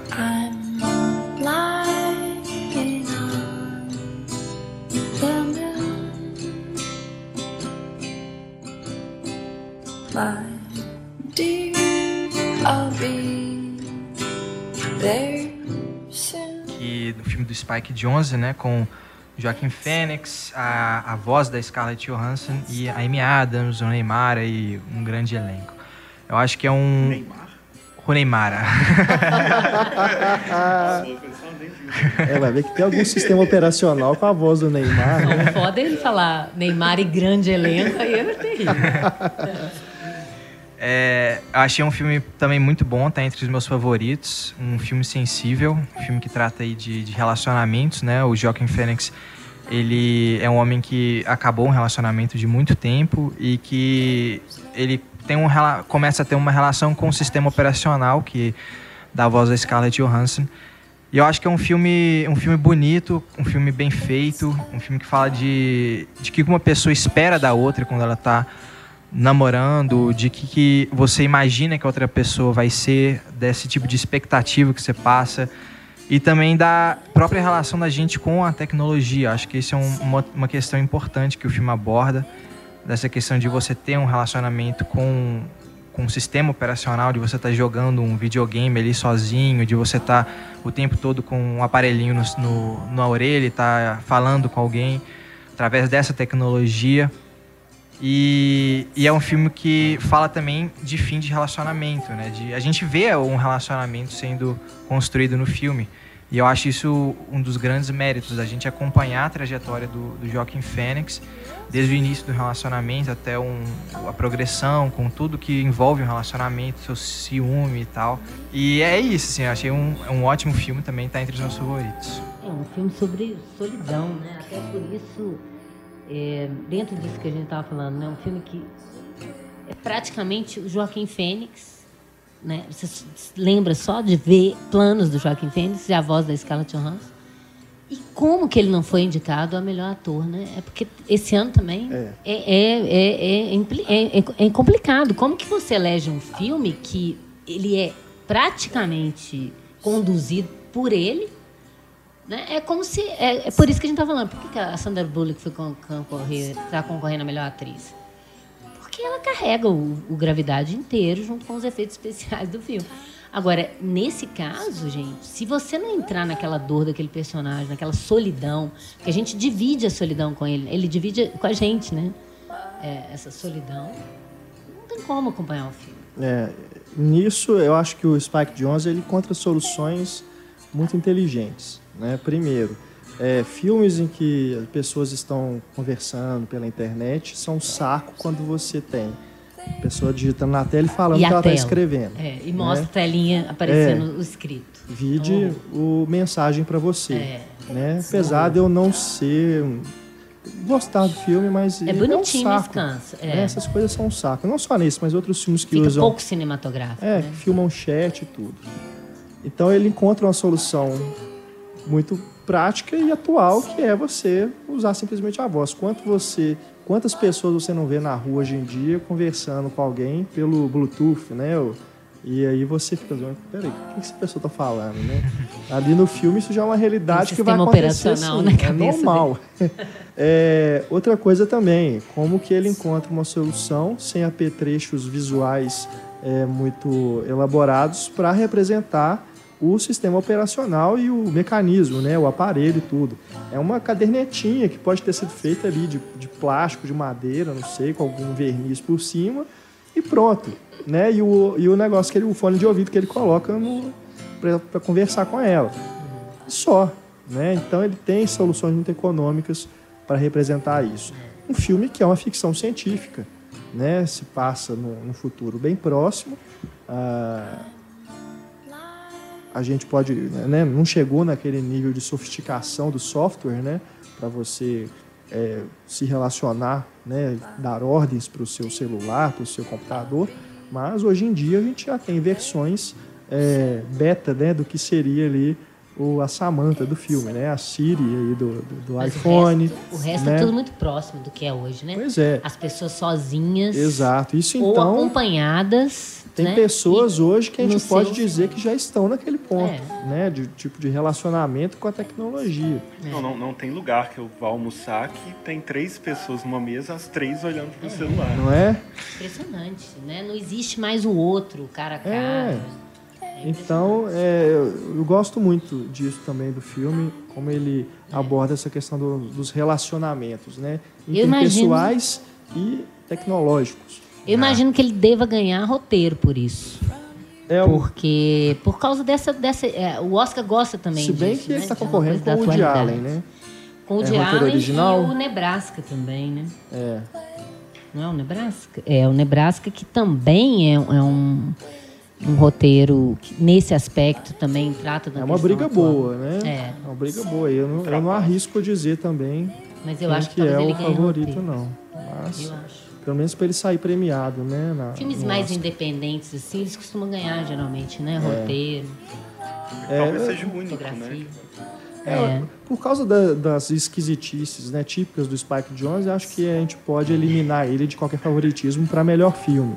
né? Coisas que são piadas, né? O humor do Spike Jonze é aquela coisa bem típica, né? Do, que a gente já viu no Quero Ser John Malkovich, né? Umas coisas meio surreais, né? Tem, a gente tem inclusive a Amy Adams fazendo a Cameron Diaz no John Malkovich, né? Feiosa e tal, aquela pessoa meio estranha. É, mas, ah, pra mim, cara, esse filme é a cereja do bolo desse Oscar. Gostei demais mesmo. É, tudo isso que, que o Antônio comentou a respeito de como que ele aborda a, a questão dos relacionamentos, de você se projetar na outra pessoa, é, e isso refletido inclusive na direção de arte, né, aqueles tons laranjas que fazem parte do figurino do personagem, isso refletido no sistema operacional, que é laranja também, mas também no cenário. Então isso, acho que isso para mim reflete o, o egoísmo, né, que todos nós temos um pouco de ficar projetando na outra pessoa com quem a gente se relaciona as nossas vontades, como que a gente quer que ela eh, reaja às nossas, aos nossos dramas, como que você quer que as pessoas pensem como você, né, eh, ajam como você. Então ele consegue eh, criar isso tudo em dois tipos de relacionamento ali, né, dele com a ex-mulher, que é a Rune Neymar, e não Neymar, né, mas eh, Seria interessante se fosse filmar. Seria mais louco ainda. É. E com a Samantha, né? Que é o sistema operacional dublado aí maravilhosamente pela Scarlett Johansson, que tem uma cena fantástica, né? Que numa tela preta ele resolve você não precisa realmente de ver nada para você imaginar o que está acontecendo ali, só com as vozes da Scarlett Johansson e do Joaquin Phoenix já basta, né? Acho que ali uma decisão de direção muito inteligente também. E o, só é, completando, é, concluindo o, o raciocínio, a reflexão também que ele faz, isso também muito próprio da ficção científica, do gênero ficção científica, ah, sobre a evolução do homem, né? Tem relação a, essa, a esse ponto do, dos relacionamentos, porque você tem ali no sistema operacional né, uma inteligência artificial que é autoevolutiva e que evolui numa velocidade muito mais rápida do que o homem, né? E isso ali ele vai fazer um argumento mais ao final do filme que é fantástico, ele mostra a nossa pequeneza diante dessas criações que estão sendo elaboradas aí, né? É, Renato, você me deu até mais, mais amor pelo filme. Eu, eu imaginei que você fosse gostar, porque, é, um porque você filme, já me viu, né, com celular. você- é um filme que finalmente permite com que a gente entenda 2001 Odisseia no Espaço como uma atração fatal gay. Né? O Hal, cientista, Muito obrigado, é, tá? como o, o Theodore com a, com a Samantha. Mas falando sério, o, assim, o único, o único porém que eu colocaria no filme, que eu adoro, é exatamente a voz da Scarlett. Que eu acho ela perfeita, mas ela me lembra que é a Scarlett. Então eu, eu vejo a ela. cara e eu dela, queria né? saber como que seria a Entendi. experiência de ser Se uma fosse mulher. uma que eu- outra voz é, eu totalmente imaginar uma desconhecida. pessoa que eu conheço, eu ia imaginar Entendi. um nada, sabe? Eu acho isso interessante. É, ele, ele chamou até uma pessoa, fez Acho o... que foi a Samantha Moore. Foi a Samantha Moore, por Que isso é que, chama produtora, Samantha. né, do filme. Exato. Mas aí realmente ele optou pela Scarlett. Engraçado naquelas categorias que a gente tava falando, que deixou de existir do Oscar e tal. Eles deviam fazer uma de vozes, né? Pra dublagem de desenho animado. Nesse caso, É, pra é. ela nesse. Nesse caso aqui, eu acho que eles deviam é ter mais a mente aberta, sabe? E aceitar a inscrição dela. E é uma porque atuação dificílima, porque eles ela não tentaram, tem corpo né? mesmo, então ela tá atuando É. na voz, totalmente. Eles tentaram, né, inscrevê-la, mas não foi aceito. Então acho que realmente eu devia abrir mais a cabeça, né, e permitir. Assim como tem todo o debate em torno das interpretações por captura de performance, né? Como foi no Tintin, no A Lenda de Beowulf, né? É, tem esse debate ainda correndo aí nos bastidores, se deve ser considerado ou não o Gollum, né? O Andy Serkis fez o Gollum do Senhor dos Anéis. Andy. Serkis, né? É, acho que deveria realmente ter um debate aí. Deve haver, né, o debate já lá dentro da academia, mas é, poderia realmente abrir, né, para esse pessoal também que não atua, né, você não está vendo eles atuando, mas eles tiveram todo o trabalho de atuação. Claro. É, tem um, um momento caras, você pode falar do Mauri Júnior agora, mas que eu acho interessante falar foi o Daniel Oliveira que me, que me contou isso, que o Ela é uma resposta ao Encontros e Desencontros. Encontros e Desencontros seria a versão Sofia da Sofia Coppola do final do relacionamento dela com o Spike Jones, que tem até o, o namorado lá que só quer saber de dirigir é, e, e não dá atenção para ela. E o Ela é, o, é a versão do Spike Jonze, tanto que a Que ela era uma O- mulher virtual. é, e, e também a, a, a personagem da Ru Neymar, ou do Neymar, É, faz isso. usa, usa o, o, o, o corte de cabelo, o tipo de roupa que a, que a Sofia Coppola. E, e aí, quando ele me falou isso, quando eu, eu revi o filme, eu prestei atenção, tem uma parte que ele fala, que ele está explicando para o sistema operacional, o relacionamento dele, ele fala assim, ela é uma pessoa que na família dela tinha uma pressão muito grande. Quando você pensa que é uma Coppola, faz todo sentido do que, que ele está falando. Porque ele fala assim, a gente cresceu junto, eu tentava ajudá-la a superar essa, essa pressão, dela, ela se cobrava demais por causa do peso da família. Então, assim, é, é bem interessante pensar isso. E sobre o que você falou dessa questão da projeção, que eu concordo totalmente, eu lembrei aqui de uma coisa, se, se ficar chato você corta, é, tem um, um livro do, do filósofo francês Gilles Deleuze, Proust e os Signos, que ele vai explicar que todo relacionamento amoroso sempre vai ter um fim numa separação por ciúme ou por algum outro motivo. Que a gente sempre começa um relacionamento com alguém de uma forma idealizada. Você projeta ali o que, que, que a pessoa é, o que você acha que é. E a cada vez que você vai tendo mais intimidade, você vai chegando mais perto de descobrir que a pessoa não é aquilo que você projetou. Então a pessoa vai se tornando alguém falso para você. Mas é injusto, porque foi você que projetou aquilo nela. Ela nunca fingiu que era aquilo para você. Então quanto mais intimidade, mais as pessoas vão se afastando. Até que vai chegar no momento em que você, a, a, a pessoa vai se tornando cada vez mais um desconhecido curioso, né, que pela quanto mais íntimo, mais desconhecido, porque ele vai mais se, se separando da, da figura projetada. E aí vai levar ao ciúme, porque se é uma pessoa desconhecida, ela pode me trair, etc. E vai, vai chegar a um, a um. E ele usa muito bem a ideia de que você está lidando com um ser que é muito, uma, que tem uma evolução que é muito mais rápida do, do que o ser humano, né? Que, eu acho que essa ideia de como você vai se afastando cada vez mais é muito bonita numa hora em que ela fala que é como se ela estivesse lendo as páginas de um livro e as palavras estivessem cada vez mais separadas uma das outras e ela está se perdendo entre, nesse espaço entre as palavras, que é o que acontece com um relacionamento a longo prazo, né? Eu acho que só por essa frase já merece ganhar o roteiro, o É. Oscar aí. Exatamente. É um roteiro que não só é bem construído, é inteligente, mas é bem escrito também nos diálogos, né? Eu acho que é a força maior do filme, até mais do que cinematograficamente falando, visualmente. Acho que é, é a história que é o mais forte mesmo do filme. A questão também dos sistemas operacionais que vão se comunicando, né? Você não tá vendo como que eles estão se comunicando. Ela tá te contando, né? Que ela conheceu e tal e tudo. E você fica imaginando que tem todo aquele universo à parte, né? Que você não tem acesso, não tem como você digital. ver. E é genial também, É né? muito legal. E todo o tom meio hipster mesmo, cara de bigode, essa fotografia de Instagram que tá o É. filme todo ali, é, bem A legal. trilha sonora também, que é bem bacana, né? O Arcade Fire contribuiu. Bem legal. É, E eu fiquei imaginando também que depois que, a partir de certo ponto do filme, né, que começa a haver o afastamento, né, da Samantha com o personagem do Rock Phoenix, Theodore, é, é, que ela fala que eles, que ela está conhecendo cada vez mais, né, pessoas e tudo, conversando com outros sistemas operacionais e que ela fala que eles vão ir para um outro lugar. Aí eu falei, porra, esse filme então é um, uma prequel do Exterminador do Futuro, porque eles vão, vão pra Skynet, velho, vão dominar o mundo.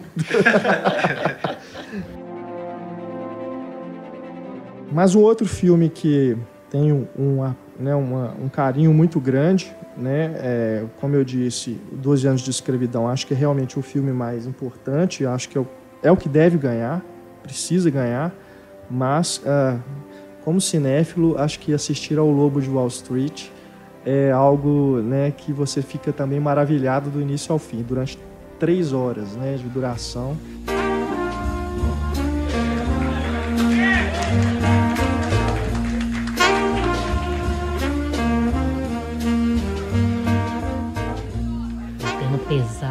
É. over. É, sou meio suspeito para falar, porque o Scorsese é um dos meus diretores favoritos. Uhum. Até os filmes não tão bons dele, eu gosto de várias coisas. É, então, sou meio suspeito. Mas, cara, é um filme que me surpreendeu. Mesmo assim, me surpreendeu. É. Você, a gente já comentou né, aqui no podcast, eu já falei bastante dele. Mas é, eu vou até deixar mais espaço para vocês falarem. Mas só voltando, é, você ter um, um- um diretor que te surpreende fazendo um filme que tem uma, um ritmo tão é, frenético, né? Uma, que é uma, é uma comédia, né? A gente não pode ignorar esse fato que ele tem cenas que vão te fazer rir muito mais do que qualquer outra Seja coisa. Uma comédia sarcástica, É, irônica, né? Não exato. no sentido que as pessoas estão acostumadas Aham. com comédia, né? E você ter o Scorsese naquela fo- boa forma, né, dos tempos de Bom- Bons Companheiros, Cassino, né, usando e abusando do, do- dos travelings, plano sequência, né, a montagem, enfim, tudo, tudo muito bem encaixado ali. É Scorsese puro, É. né, o filme. Então, dentre aí os indicados, é, é, é muito difícil para mim escolher é, entre ele, o 12 anos de escravidão e o Ellen, falando como cinéfilo mesmo. Né? Mas, é, de toda forma, acho que até aquilo que a gente chegou a discutir aqui sobre ele ser um filme muito longo, né, de poder ter- ser resumido, isso eu hoje eu já aceito mais, sabe? É, Eu acho que é como proposital, né? como algo Pra você proposital. se enfarar daquilo, é, do tema, né? Claro. é, Do cinema do Scorsese não tem jeito de se enfarar. não tem. Então, é, é realmente um do, para mim um do- dos melhores. Acho que se ganhasse também eu ficaria muito feliz, mas a gente sabe que, né, é muito difícil, né? Não, é tem, um tem tema que eu acho chances. que apetece, né? A, a academia, né? Até o Toda uma campanha contra. contra. também. É, é é outra coisa que me surpreende, o tanto que ele usa cenas de, de nudez, de sexo, de drogas, né? É um filme realmente, ele é um filme sobre o excesso e ele tem excesso em todas essas questões, Ele né? tá sendo Todos- só coerente a todos forma esses com o aspectos conteúdo. da história, né? É. Mas o Pablo me falou uma coisa muito. Antes de eu ver o filme, ele me falou uma coisa que eu achei que é, é perfeito para descrever. Ele falou assim: você lembra da, da sequência dos bons companheiros, que o Rei Liotta tá cheirado, e que sequência é super rápida? Né? Falei, aham, lembra? Ele, pois é, são três horas daquela sequência. e é perfeito mesmo, né? Você entra naquele universo, porque, é, de novo, aquilo que a gente estava falando do cinema, né? Claro que cada filme tem uma proposta, tem uma visão de mundo é, em relação ao tema que está querendo abordar.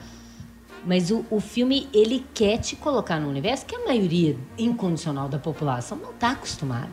E ele te joga naquele universo que é aparentemente, a princípio, sedutor e que depois te cansa. Eu vi gente falando, ah, o filme parece que está exaltando aquilo. Eu falei, pelo contrário, ele te faz ter uma overdose daquilo que você acha um horror aquilo. né? Acaba sendo Claro que não é um moralismo muito declarado, né? Isso, a gente conhecendo o Scorsese sabe que é uma coisa que ele talvez condene, até por ele já ter também se submetido àquele tipo de, de vida nos anos 70, que ele estava meio maluco. Não naquele nível, né? É, é, é aquilo de como o, o- o cinema dá conta de um universo tão diferente que parece não real. Né? É, inclusive, uma, é uma marca do, do Oscar desse, desse, desse Oscar, né? o tanto de história baseada em fatos reais ou acontecimentos reais, né? se a gente for pensar. Só o Ela que foi inventado. Quase. E o né? Nebraska. Hã? Quase, né? O ela, se a gente for pensar. É, agora que o Renê deu a, a dica caras aqui, a gente já fica até na dúvida. O- e- essa questão da, de como que ele parece. é, talvez dessas histórias reais, é a que parece mais irreal, né? É, é tão absurdo que não parece. É interessante, e eu acho muito as pessoas criticando do excesso, é, que é um filme excessivo. Eu, eu tenho problemas de ritmo com filmes. Eu acho que ele podia ser ou menor ou mais longo, mas tem algumas coisas que, tipo, por exemplo, o personagem do pai dele, que ou tirava ou desenvolvia melhor, que eu acho que vai, sabe, com uns altos e baixos. Mas se a gente quiser, pode falar assim, não, mas a vida do Jordan Belfort terá altos e baixos, e aí o filme, né? vai- Mas É, assim, ou você tá no up ou você tá na baixa. a, a questão dessa irrealidade eu acho interessante que, primeiro, assim, é muito claro que tem um narrador ali que é a pessoa, o personagem principal da história. Que ele até muda a cor da Ferrari lá no início para te mostrar assim, essa é a minha história. Então é o meu olhar para isso. E ao mesmo tempo tem uma cena que eu achei curioso que eu não eu não não vi ninguém comentando para isso, é a cena que explica o filme para mim. Acho que é uma das primeiras festas que está tendo lá, não sei se é que cortam o cabelo da, da mulher, da funcionária, que tem um dos extras que ele tromba na câmera. Ele está andando de costas ele tromba na câmera. Cã- ele trombar na câmera é o Scorsese dizendo, olha, tem uma câmera aqui. Tem alguém mostrando. Um então não é simplesmente o Jordan Belfort contando a sua história. Sou eu mostrando o Jordan contando a história dele. Então é a fantasia dele, os delírios dele com o meu olhar de absurdo para a situação toda. Então ele se coloca assim, é exagerado porque eu vejo isso como exagerado, porque eu com a minha criação católica, humilde, etc., mais a minha vida nos anos 70 de drogas, eu tenho uma maturidade para olhar isso aqui como um grande circo, porque é uma coisa vazia e, eu, e, assim, eu acho que funciona muito bem. E, é- e- e ele te convida para você entrar nesse mundo, não no mundo real, mas é um mundo que o Scorsese vendo a partir do roteiro baseado no livro do Jordan Belfort. Né? Então, assim, e, e eu acho que o filme faz isso muito bem. E essa cena é interessante também, justamente por causa da mulher que cortou o cabelo, né? Como se Scorsese estivesse plantando uma dica ali, porque ele não só mostra a mulher que teve o cabelo cortado e muda de cena, não, ele vai mostrar um primeiro plano dela, que ela com, meio com sofrimento ali, né? Então, a todo momento ele não tá exaltando isso, ele não tá, ele tá realmente mostrando como é absurdo aquela situação de cortarem o cabelo de uma funcionária ali no meio da empresa. E ele É. quebra a parede de cara, porque ele- o Leonardo DiCaprio olha pra gente e conta pra gente enquanto ele tá atuando. Sim, E Né? ele se Ele acha te- melhor ele o que a tempo gente, todo, né? é. O tempo todo ele fala assim, ah, porque eu fiz investimento. Ah, vocês não estão entendendo nada É. disso, né? E ele tá lá na festa, andando, circulando, atuando, a- a- acontecendo a, a cena e saindo como narrador de novo. Então você tá envolvido e também tá afastado, né? Isso é um jogo ba- bastante interessante. É. Pra mim, a cena chave nesse sentido é aquela famosa do Leonardo DiCaprio se rastejando, né? Que aquilo dura uma eternidade. Não só aquele, aquele plano dele descendo a escada até chegar no carro, né? Se arrastando no chão. Parece mas sonho, né? também a sequência daquilo. Ele vai pegar o carro, ele vai pra casa, vai brigar com o Jonah Hill. Os dois vão ficar lá gritando, não conseguindo falar, né? Blá, blá, blá, blá. E aquilo Pô, dura pai. uma eternidade, Pai. cara. E ainda tem Aquilo- um flashback é, que depois te conta exato. realmente como aconteceu. É. Aquele momento, essa cena, essa sequência toda, eu acho que ela tem uma duração bem maior. Ela, ela é uma, uma sequência longa. E é justamente onde eu senti que, assim, peraí, esses caras chegaram nesse ponto, né? Não tem como você bater palma pro que eles estão fazendo. É, é, sabe, é constrangedor para você assistir eles naquela situação deles não estarem nem conseguindo se comunicar e nem conseguindo mexer direito, se rastejando no chão, né, se pegando e tudo. Aí vem a, a, a ligação com o Popeye, né? Aquilo ali é genial, né? Isso ali é, mais uma vez, é Scorsese puro, esse tipo de coisa. Então, a partir dessa cena, eu já comecei a sentir assim, peraí, eu não consigo mais gostar desse cara tanto quanto estava gostando até agora, né? Esse cara bacana e tudo, apesar de eu saber que ele- o que ele tá fazendo é errado. A ideia do patético, É. literalmente, né? Não sei a metragem até ali o momento, mas acho que a, a última hora do filme, pelo menos, o- ele assume um tom diferente, um tom mais assim. Olha como é que esse cara, o ponto que ele chegou, né? As coisas não são tão assim, só festa, só tudo. Esse cara tá sofrendo também. Né? Esse cara, ele, ele entrou numa Tá que num ele não pesadelo. sair É disso. igualzinho um pesadelo, É. que você tá tentando correr e não consegue, você Aham. tá tentando falar e não O cara tá consegue. viciado não só em droga, em dinheiro, mas naquele estilo de vida. Né? Ele E não vai tá sair travando daquilo. ele. E aí, a partir daí até o final do filme, vai ter uns dois momentos em que ele tem a chance de, né, de mudar e não consegue. Não e consegue. espicha, é aquilo que as pessoas acham excessivo. Que isso, ele não sai, Exato. ele não sai, ele É. ainda tenta espichar aquilo de novo. O cara não Então, entendeu a é merda proposital. que ele tá. É claro. Né? Mas Scorsese, se ele fosse um diretor estreante, a gente podia até né, questionar. Mas o Scorsese sabe exatamente o que ele quer.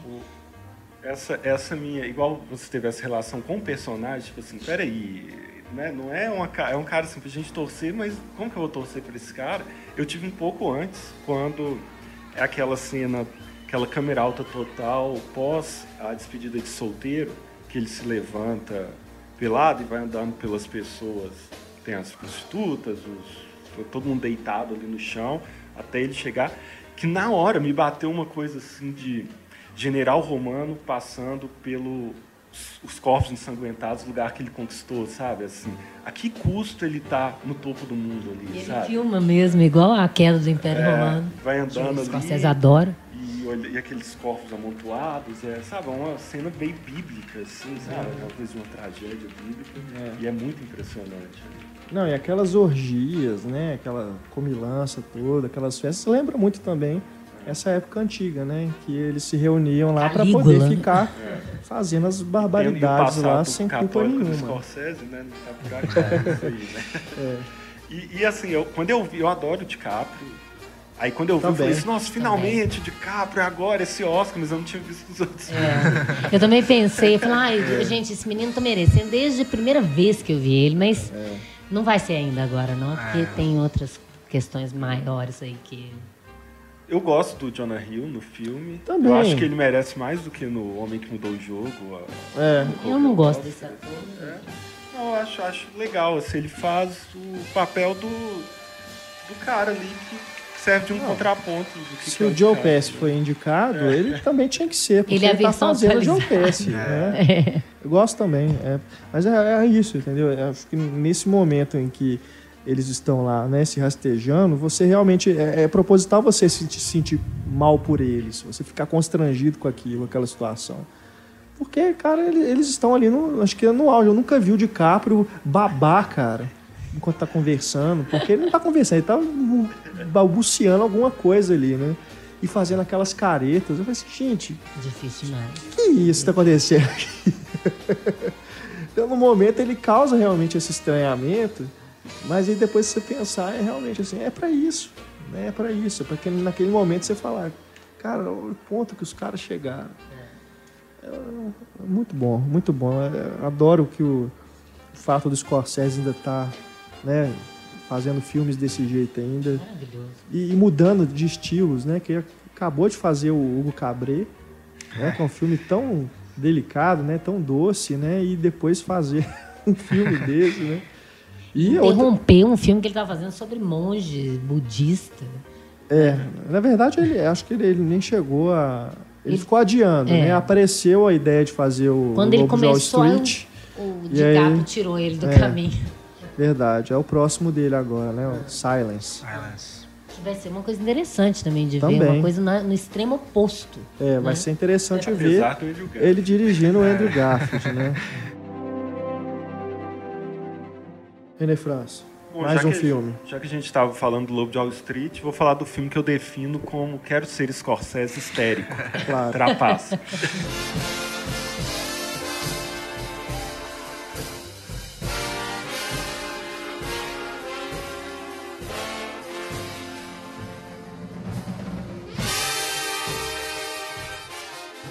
A gente tem dois filmes scorsesianos nesse Oscar, né? É, tem uma coisa em comum aí. O- os, dos nove indicados, o Nebraska foi o único que eu não vi mais de uma vez.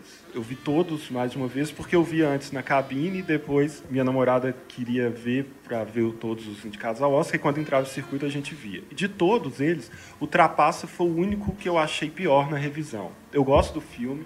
Quando eu vi a primeira vez, achei muito legal. Mas quando eu vi a segunda vez, começaram a me saltar coisas que não, não apareceram num- numa primeira vista. É, eu acho... É, começar falando bem, né? Depois falar. É, eu, eu acho bem legal. É, os atores, eu acho que estão todos bem, assim, dentro dos personagens exagerados ali. E eu entendo muito bem a, todas as indicações ao Oscar, ele virar um queridinho ali, é, ganhando inclusive o prêmio dos sindicatos de atores, porque é um filme sobre atuação.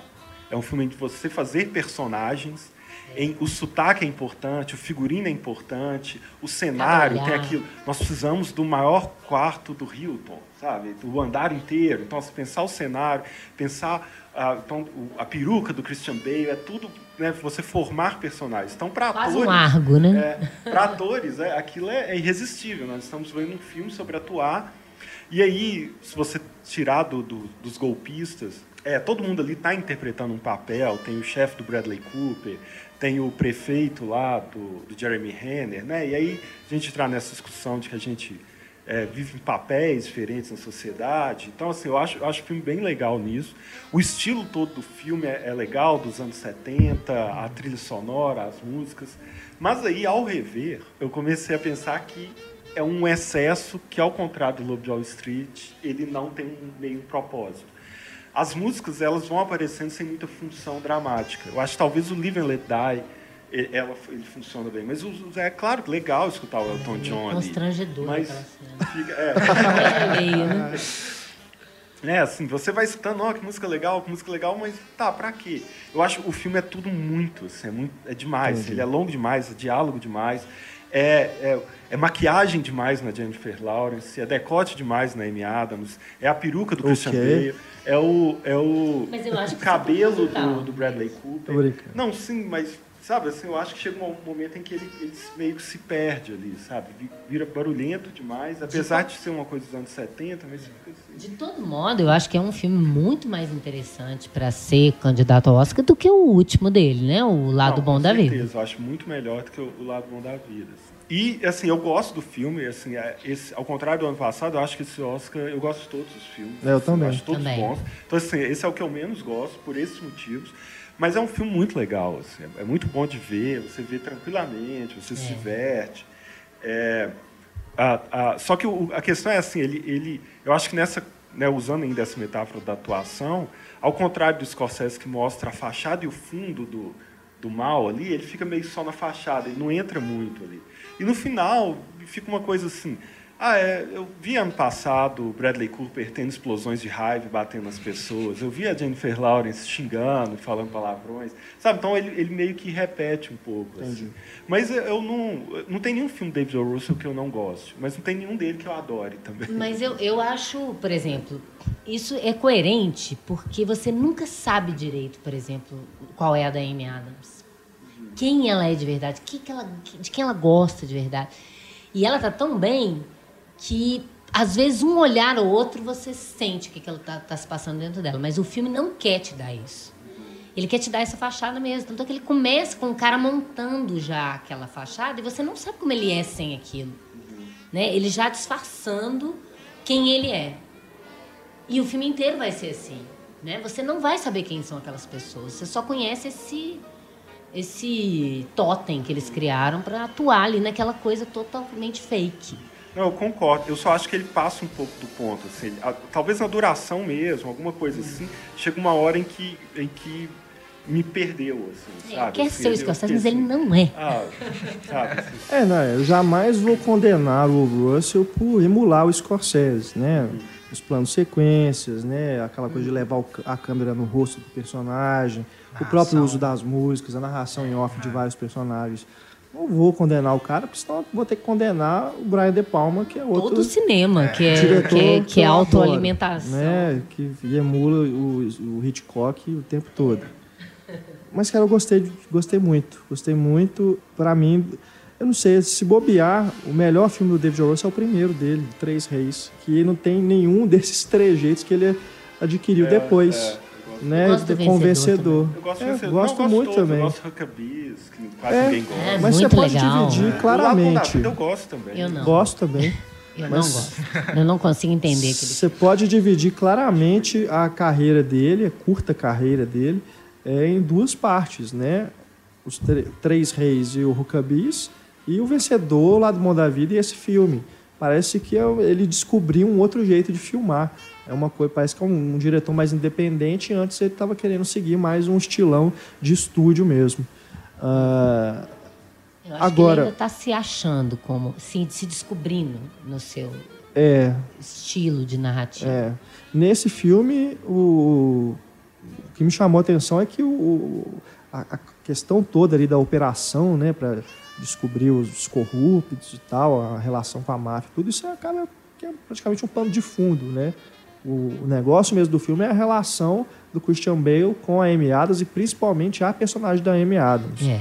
praticamente a protagonista do filme. É, mas eu gosto da forma como eu- essa relação se, se dá. Né? O- até o mesmo quadrilátero amoroso que se forma ali, junto com a Jennifer Lawrence e o Bradley Cooper. É, eu gosto né, dessa, dessa, dessas relações ali que vão se formando durante o filme. Mas eu, eu- eu só vi uma vez, mas eu concordo com o René, assim, que, que o filme pode acabar caindo um pouco na revisão por conta desses, É é, desses aspectos que você apontou. É, Eu, eu achei ele cansativo. É, na revisão. não, é. Na primeira vez eu não achei nada cansativo. Pois é. sabe? Eu achei muito arrastado. Ele é um filme assim que parece que ele quer te causar um impacto. Até por ele emular o Scorsese, você já é, já, já assume um aspecto de um cinemão, assim, uma coisa que, que parece maior do que ele talvez seja. Até aquela cena de abertura, né, em câmera lenta, os personagens caminhando né, em direção à câmera e tudo, dá toda uma aura assim de que esse filme é imponente e tudo, né? Mas talvez seja isso, talvez ele queira passar essa impressão e talvez não seja, né? Mas É, tem- tem um- numa primeira vista só do Tem um- filme, uma cena, eu assim, gostei pra mim, bastante. exemplar, é uma quando toca a música do Elton John, que estouram umas lâmpadas, tem Aham, uma fumaça, aham. eles vêm andando no meio da fumaça, a Amy Adams está com, com o cabelo enrolado, igual do Bradley Cooper, que no, na primeira vez é muito legal, na segunda me pareceu muito deslocado, Entendi. assim, tipo assim, não, tá fazendo gracinha demais, o que, que isso tem a ver com a história agora, É. sabe? Porque eu acho que isso é mais importante do que pra ele, pra ele do que a própria história. Isso que o Renan tá falando. A trama em si, você já nem sabe direito o que se trata. O que É. você tá importando é com aqueles personagens. Mas mais uma vez, não vou condenar o cara por Claro. preferir o estilo ao conteúdo. Claro. É, a propo- eu acho que é a opção do cara, né? É. A intenção dele, né? Pelo menos que a gente tá tentando Aham. Se a, se a Jennifer Lawrence ganhar, ela vai ser a pessoa mais jovem a vencer Jamais dois injusta Oscars. ganhar dois Oscars consecutivos sem merecer nenhum dos dois. Encontrei Emanuele Rivar. É. E outro agora E com outro que é a Lupita, Lupita, agora. né? É, eu concordo com o Renato, acho que é um bom filme. É, também, agora que o René apontou isso, acho que talvez uma segunda revisão realmente o filme caia um pouco. É, a trilha sonora às vezes funciona pra mim, às vezes não. O Live and Let não funcionou tanto. Não, Pô, McCarthy não devia nem ter liberado aquilo, É. porque Não, não, avacalhou eu, acho, a eu acho a música. cena ruim, mas eu acho que é o único momento que a letra ajuda Aham. no que, que tá faz acontecendo na sentido, né, Tem Ju? hora que não tem nada a ver a música com o que tem, né? É. Só porque é dos anos 70. Eu acho que às vezes ela é um pouco óbvio também. Você tá na uma cena na balada lá com Bradley Cooper e Amy Adams, aí coloca Dana Summer, I Feel Love, a música clássica de balada, sabe? Poderia ser um, pouco mais pensada, assim. Mas eu acho que, no geral, é um filme bom. Acho que o desenvolvimento dos personagens realmente é o, é o fundamental. Mas não sei se mereceria, assim, todas essas indicações. São, foram 10 indicações ao Oscar, Dez né? indicações. É, não sei se mereceria tanta indicação, assim. Cara, dá pra ver que ele é meio queridinho da academia, né? É. Porque o, o vencedor mereceu e tal, mas eu, particularmente, acho o Lado Bom da Vida um filminho de TV, assim. Fácil, é. Ana, eu acho até meio surpreendente você não gostar do filme. Porque é, ele, a partir de certo momento, talvez você até concorde, mas não ache isso bom. Mas ele me parece que tenta ser uma comédia maluca. Pois é, ele tenta ser, ele não é. E ele não tem personagens bons pra isso. Ele cai numa rede de clichê. tão- Nossa, aquela dancinha no final, com aquela menina tentando dançar e fazendo graça com bobagem. Aquela menina metendo a cara, a- jogando o corpo na cara do cara. Sabe, umas, umas, umas. Enfim, aquele personagem pouco maduro, né? Uma, ah, uma cena dele agredindo os pais, tudo muito gratuito. Dentro da própria construção daquele personagem. Eu não vejo ele tão bipolar assim para ele realizar coisas que o filme torna bipolar. Entendi. Mas ele não. Entende? O como personagem. É, ele age de uma forma muito estranha. E, enfim. É, mas aí eu já vou usar o método René de defender gravidade. Pra mim, eu não vejo ele de uma forma tão realista, sabe? Eu, De forma nenhuma de, realista. assim, não, eu, eu- eu falo porque até aqui no podcast já houve essa discussão de dessa questão do psicológica, né, do personagem, de uma pessoa bipolar não agir daquele jeito, se recuperar tão rápido, enfim. Até dramaticamente, né? Nem pelo, pelo fato re- re- realista, não. Não sei como é exatamente uma pessoa bipolar agiria. Mas dentro da própria construção do filme. Entendo. Ele vai por um caminho, de repente ele vai para outro, e ele muda de opinião muito com- com- por coisas muito pequenas. Sei. É, mas eu encaro o filme. Pode ser a questão da bipolaridade, mas Sim, sim. assim, não tem nada que acontece que justifique as mudanças de atitude do personagem. Se bobear, o problema desse filme é ele ter sido indicado ao Oscar. É, porque aí ele exatamente. já fica É isso, pensando. é nesse sentido eu Nossa, é um colocando." filmaço, né? E não é isso tudo. Exatamente nesse Mas sentido eu, que eu tô colocando. Como eu uma gosto dele. leve, Exato, eu funciona. gosto dele como uma comédia romântica, né? Ah, Acho que os sim. atores estão ótimos. É, eu gosto da cena do jantar lá, jantar não, da hora que eles fazem a aposta, né? Que vai levar a dança lá do final. Gosto da dança, inclusive. Gosto dele correndo atrás dela. A impressão que eu gosto tenho é que dessas coisas, porque é parece muito que ruim. eles estão. O diretor tá realmente. é, ele quer fazer isso, ele quer fazer a comédia romântica, ele tá assumindo que tá fazendo isso e não vai se desviar dos clichês, não. Eu só Mas, não acho que enfim, funciona nem eu com gosto. comédia, nem com romance. Mas enfim, Mas- não me pegou mesmo o É. filme. Mas o Bradley Cooper, acho que agora ele tá realmente uma atuação que Sim. justifica uma, uma indicação. Uma vitória nunca. É. Mas dentro do que a academia gosta, né, de valorizar nesses atores mais popzinhos aí, agora no Trapace ele realmente faz algo melhor, bem melhor do que no, É um no personagem Lado mais bem da Vida. construído, eu acho. Eu, eu acho que nesse excesso todo que eu falei, o, o trabalho dos atores se destaca, porque eles têm que estar acima disso. Então chama a atenção mesmo e, e é- é- é- são interpretações que são fáceis de lembrar. Porque está acontecendo tanta coisa e aí aquele cara está acima daquilo ali, né? Então, é, e, e são bons trabalhos, realmente. Eu Esse filme, ele é tão Scorsese que tem até o Robert De Niro como mafioso. É mesmo. Uma ponta Parece que clichê. foi né? proposital, né? Eu vou colocar os- os- o De Niro como mafioso aqui, porque é uma homenagem ao Scorsese.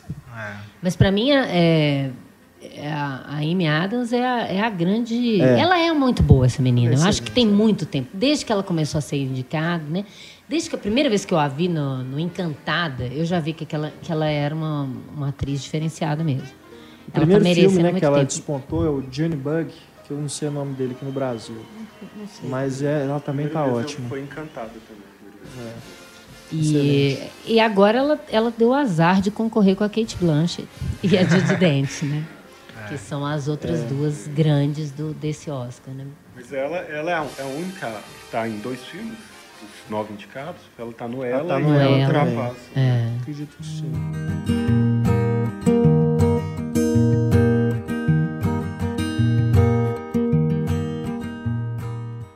Bom, Nebraska, né? Aquele filme, o Alexander Payne parece que também tem um- uma vaga garantida no Oscar, né? Como o candidato fora, correndo É. fora, né? Do páreo, mas que é importante. Eu acho muito bacana isso também, né? Já que abriu para de colocar um filme que não tem nem a- nada a ver com a ideia do perfil do Oscar do que a gente estava falando né, no último podcast. Um filme preto e branco, né, um filme sobre gente de verdade, né, numa uma América de verdade horrorosa, como o cinema americano não costuma mostrar. E, nossa, e assim, eu pelo menos fiquei muito deprimida, né? A gente vai virando pais dos nossos próprios pais com a idade, que é terrível isso, né? Você pensar na velhice, na questão da falta de sentido da vida. E ao mesmo tempo, o filme com toda essa ideia de um desencanto, de uma, uma seriedade, de um tema mais realista, de certo modo ser, ser leve, né? Assim, e te, te, te colocar, te, te levar nessa história sem ser uma coisa muito desconfortável como deveria ser, pelo tema, né? Pelo tratamento. O fato de ser um road movie, que é uma uma coisa característica também do Payne, né, de certo modo, que torna o filme também muito legal. O road movie é sempre bem É. interessante. Sempre. Sempre, não tem como. É, as atuações muito boas, né? aquela ideia de um estiramento do tempo, de uma, uma ideia de contemplação. Talvez o filme até ganhe fotografia, porque não, qualquer pessoa percebe o tanto que é bela aquela fotografia. Eu que sou uma apaixonada pelo preto e branco, então defendo isso muito. Dentro daquilo até que a gente conversou, talvez não fosse nem né, um filme para Oscar, né? Então, como eu tô falando, é importante que ele esteja ali, porque pelo menos a indicação já faz com que as pessoas vão assistir, que elas talvez nunca veriam se não tivesse indicado. Um ator que as gerações novas não conhecem muito, né? Que foi um ator importante nos anos 70, né? Fez, protagonizou o último filme do Hitchcock, que é o Trama Macabra, muito pouca gente sabe. O Bruce Dern, todo mundo talvez conheça mais como pai da Laura Dern, que é uma grande injustiça que tá maravilhoso. né? Aliás, a, a mulher também, que também está concorrendo a, a atriz coadjuvante, né? A June Squibb, É, ótimo. que é ótima. Mo- Muito boa. É um personagem até mais difícil do que o dele.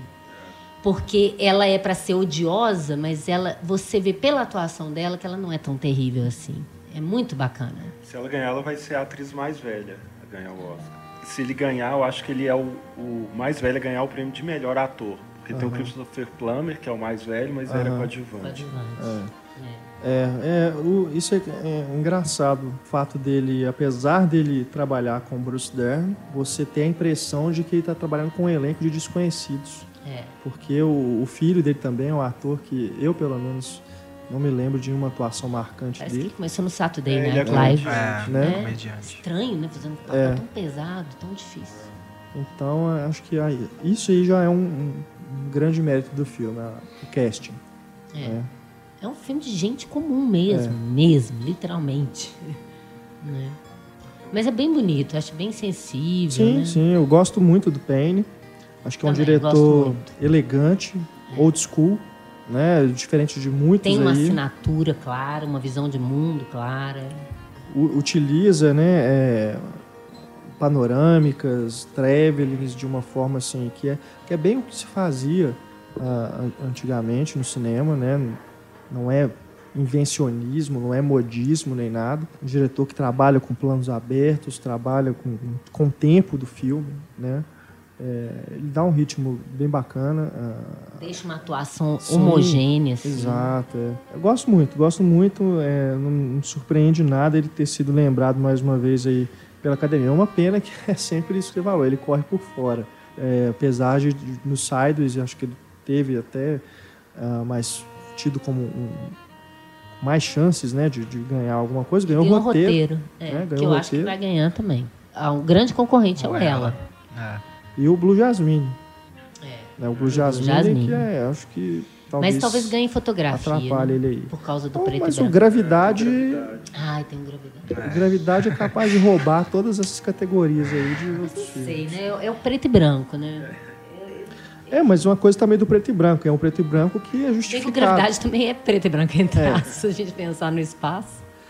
Porque tem muito filme que usa preto e branco só pra ficar mais bonito. Estilo, né? Só o estilo. Aqui é justificado. Nossa, mas é tão, tão condizente com a trama Exato, do filme, é. né? Tá revisitando o o O passado. sentimento né? do filme. Hã? A fotografia dos suspeitos também É. é, muito boa. É, verdade. Não, e, e já que esse filme, eu acho um grande filme, tá Roger concorrendo Dickens, só né? a isso, né? Também valeria a pena que ele ganhasse. né? É, mas, Suspeito. ah, mas uma coisa que me chamou a atenção também no Nebraska, ah, diferenciando ele dos outros filmes do Payne, talvez até pelo preto e branco, mas ele tem um, um tom diferente, me parece uma coisa mais ah, ah, fabulesca, não sei. Ele lembra o História Real do David Lynch? em Lembra, é, até pelo até fato pelo de ser road movie também, É, ter um personagem idoso, né? Mas não sei, acho que diferente aí dos Descendentes, dos Sideways, dos Confissões de Schmidt, ah, ele, não sei, ele tem, acho, que é pela eu acho que fotografia o mesmo, pelo estilo. para isso. Né, ele sabe? tem é, uma- um- é um mundo meio etéreo, É, assim. é, É. tem um aspecto diferente Aquela dos cidadezinha outros. vazia que É. Aham, é, E ao mesmo tempo é tão realista, se você for pensar. sim. Dentro desse esquema, né, de, que o Renato tá falando. O- a, a câmera mais de longe, ev- evita muita decupagem, deixa um tempo para você sentir a cena, né? A, a, a mise-en-scène dele, muito calculada, com muita gente em cena, com aquela coisa da, do cenário, entre aspas, real, né? de gente com cara de comum. Né? Por mais que o Bruce Dern seja um aço do passado, você não vê ali ou um aço do passado, né? ninguém assim, nesse aspecto. Eu acho que é, o, que é o filme do Payne que eu mais gostei até hoje. assim. Quando acabou, eu queria abraçar o filme. Sabe quando você quer abraçar o filme? É, assim, muito, abraçar, é, levar. dá uma coisa Eu, carinhosa. eu gostei muito, assim. De tudo, até, até os, os gêmeos chatos lá. Às vezes Ah, tinha uns simpáticos, planozinhos que fugia totalmente disso, assim. Que me incomodou, uns planos meio parados, assim, meio caricatos desses gêmeos. Mas foi, foi só. E eu acho muito legal ele como leitura da situação econômica dos Estados Unidos, Sim. né? Toda a ideia ali de ter um prêmio que não, não, não existe no final, né? Assim, que é o que, é o que foi É, o oferecido sonho às americano. pessoas, né? Aqui não, que você vai desde o início você sabe que é, não tem que você também. sabe que não É. tem. Ah. Mas Não, ele só ali, ele- aquele... Foi é, iludido. Mas É você a- torce mas, pô, ele podia ganhar, né? É, eu acho que o Bruce uma Podia ser surpresa, verdade, né? Uma Mas surpresa. sabe O, que é. o, o Bruce Dern ali, pra mim, é meio as pessoas que caíram no conto Sim. mesmo, do- Uhum. dos corretores. Verdade. Que, É. e que tá muito bem na frase lá que a mulher pergunta assim: ele tem Alzheimer? Aí o filho fala assim: não, ele só acredita nas pessoas. É. Quer dizer, nos dias de hoje, acreditar nas pessoas é um grande defeito. É. Você vai ter um grande problema se acontecer. E essa coisa americana, né, de, de você mostrar para os outros, a coisa do, do automóvel, de você não ser um loser. E é um, todo mundo é loser, né? Você pensa assim, gente, para cada winner você tem milhões de losers por trás, numa cultura que valoriza isso tanto, então deve ser tão difícil viver assim, querendo um lugar que só é de uma pessoa. E, e esse desencanto que me dá, essa coisa da América desencantada, né? E por isso também não deve ganhar, porque o Oscar não gosta de, de premiar E ao mesmo tempo que tem esse de desencanto, ele tem talvez as duas cenas que mais fizeram rir dos nove, que é uma envolvendo um roubo num galpão É. e uma outra envolvendo o cemitério e, e- a, a- a esposa lá do Bruce Dern. assim. Nossa, eu, eu gargalhava ali, até de chorar. assim. Então assim, ele, ele equilibra muito bem. É, assim. verdade. Eu, eu gosto também de ser um road movie, é, porque a gente vai conhecendo o Woody, né, que é o personagem de Bruce Dern, aos poucos, assim. O filme vai revelando informações da história dele, do passado dele, aos poucos. Quando o filho dele faz aquela a jornada com ele, né, e como se estivesse revisitando o passado do pai, né. E, e eu acho interessante isso também. Ah, Eu também vi nessa questão do, do- dessa questão econômica que dá para analisar o filme, mas simplesmente por ser um, fio, um filme que fala dessa relação pai e filho, uma, uma relação tão, tão fragi- fragilizada ali no filme, e que era uma coisa no início e que transforma em outra no final, acho, acho isso um grande mérito do, do Alexander Payne. E esse filho, que talvez seja até mais loser do que o próprio pai foi, né? É, como se estivesse seguindo os caminhos do pai também, e aí essa jornada auxilia, é positiva para ele, para os Eu dois. gosto muito da trilha sonora do filme. Eu acho bem bonito. Eu acho que é bem marcante isso também nos filmes do Payne, que dá é uma pontuação, é um comentário sonoro daquela imagem que, que tá te dando, mesmo preto e branco. Né? Você tá falando de ser diferente, ele me lembra, me lembra, me lembra o Sideways também, sabe? Nesse aspecto. Nessa pontuação da música ali, naquelas cenas simples, meio patéticas, meio comoventes, meio engraçados, né? Tá tudo ali misturado, uma coisa de uma sensibilidade muito grande. Ah.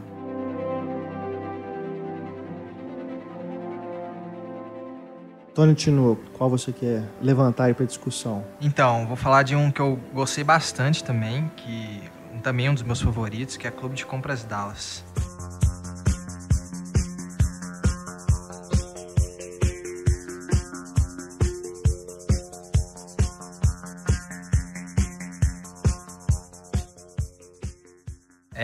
Filme que se passa em 85, né, com o Matthew McConaughey. Ele faz um, um homem que descobre um dia que, que é portador do vírus HIV e que aí a gente começa a acompanhar a trajetória dele para conseguir os remédios que são proibidos nos Estados Unidos, né? Que e aí ele vai começa, ele cria um clube, né, e começa a trazer esses remédios de, do México para os Estados Unidos e começa a distribuir para outras pessoas que têm HIV, né, mediante uma compra de assinatura ali que ele faz, um esquema dele ali. Eu acho um filme que eu vi muita gente falando que é um filme que se carrega apenas pelas atuações do do McConaughey e do Jared Leto. É, mas assim, eu, eu discordo, eu, eu acho que é um filme que se carrega pela atuação, mas também pela história, pelo, pelo roteiro, pela direção, pela edição, que muita gente criticou também, mas eu achei a edição fantástica, essa questão de, ser um, um filme que vai pulando o dia, você vai tendo uma progressão, dia 1, dia 2, dia 3, de repente dia 30, sabe? De, de não ser um filme exatamente linear e de uma edição bem feita, assim. E pra mim é um, é um dos grandes filmes, assim, desse Oscar. Só vou discordar de que a direção é algo que seja um, um mérito maior do filme. Não acho que seja ruim, né? O trabalho do Vallée, Jean-Marc Vallée. Ah, mas eu entendo que o filme, ele é praticamente feito pro Matthew McConaughey e pro Jared Leto roubarem, né, para eles, né? O filme é deles. Então você já tem dois atores que fizeram todo um trabalho, né, uma preparação física, inclusive, para poder interpretar aquilo. Me parece que o diretor tenta às vezes chamar mais atenção para ele do que deixar simplesmente os atores darem o recado, porque fica usando aqueles barulhinhos, né, de quando, quando ele está a passar mal, aquele apito, né, na cabeça dele. Isso umas 10 vezes acontece durante o filme. Uma vez tudo bem, você entende, né? Mas toda vez que ele tá para desmaiar, vem a maldita do barulhinho, né, do apito. para um sonho. Tem uns, uns planos subjetivos também que, não sei, pra mim não fez muito sentido, acho meio gratuitos. Acho que se ele deixasse realmente só, põe a câmera lá, filma o ator, beleza, faz um trabalho mais simples, acho que ele, ele, ele não querer interferir tanto, né, não querer aparecer tanto, acho Mas que ele não tá concorrendo à montagem, seria, não. Tá, tá. ah, Tá. seria mais interessante do ponto de vista da direção. Acho que ele não precisava, o diretor não precisava eh, chamar atenção para si dessa forma, não. Mas acho que é uma história muito interessante, né? muito interessante mesmo, é relevante também eh, em relação a essas questões ah, judiciais, né? Acho que o filme é até meio Larry Flint, assim, É, no É. sentido do também. cara querer combater o sistema, né? É. E Combater a intolerância, né? Essa Exato. ideia de que não pode, então vamos seguir. É, Mas os dois devem ganhar.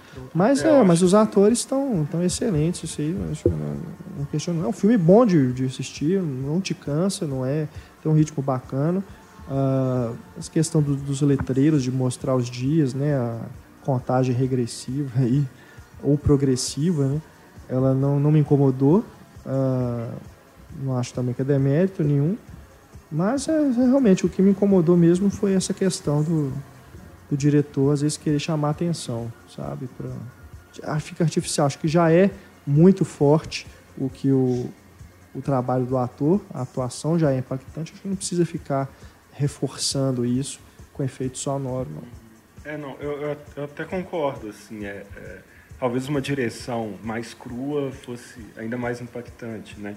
É, apesar que tem algumas coisas que eu gosto, mesmo sendo dentro de chamar a atenção para si mesmo, eu gosto muito de uma cena, logo depois que ele recebe lá o exame, que ele que ele está com HIV, e aí parece que ele está numa igreja, tem uma luz vermelha, e ele pede a Deus, me dá um sinal de alguma coisa, e abre, ele está num clube de stripper, né? E, É, isso é mas, mas é. ele vai ter o sinal logo É. em seguida ali, né? Que vai ajudar ele. Acho bem interessante isso, mas eu acho que é um, é um filme que a, a força dele está mesmo na- nas atuações. É, eu lembrei uma, uma definição engraçada daquelas que sempre fazem todo ano os, os cartazes do Oscar Sincero, que o do Clube de Compra Dallas, para mim, era o melhor, que é bem embaixo do nome, né? Tá lá, Matthew McConaughey, Jared Leto e Jennifer Garner, tá assim, aposto que você nunca achou que viria esses nomes num filme indicado ao Oscar, né? É, que, é, que é bem isso, assim, é, é o auge da reinvenção do McConaughey, É, é o Jared Leto que tinha virado astro pop da música, né? é. É, e a Jennifer Garner que tá lá. Não, Que tá lá, Não tá ruim né? também, não, né? Ela É. Não atrapalha. Tá, mas Podia o filme é dos dois, outra né? atriz É. ali. E, e é uma história importante, né? Assim, de, de, de denúncia mesmo, de, é, né? Assim como como filme manifesto 12 anos de escravidão é o Clube de Compras Dallas funciona também como isso, apesar dele estar sofrendo uma série de críticas porque eles transformaram o personagem principal, mas eu entendo assim, o, o, o, o- Porque eles transformaram. é, ele ele era bissexual na verdade.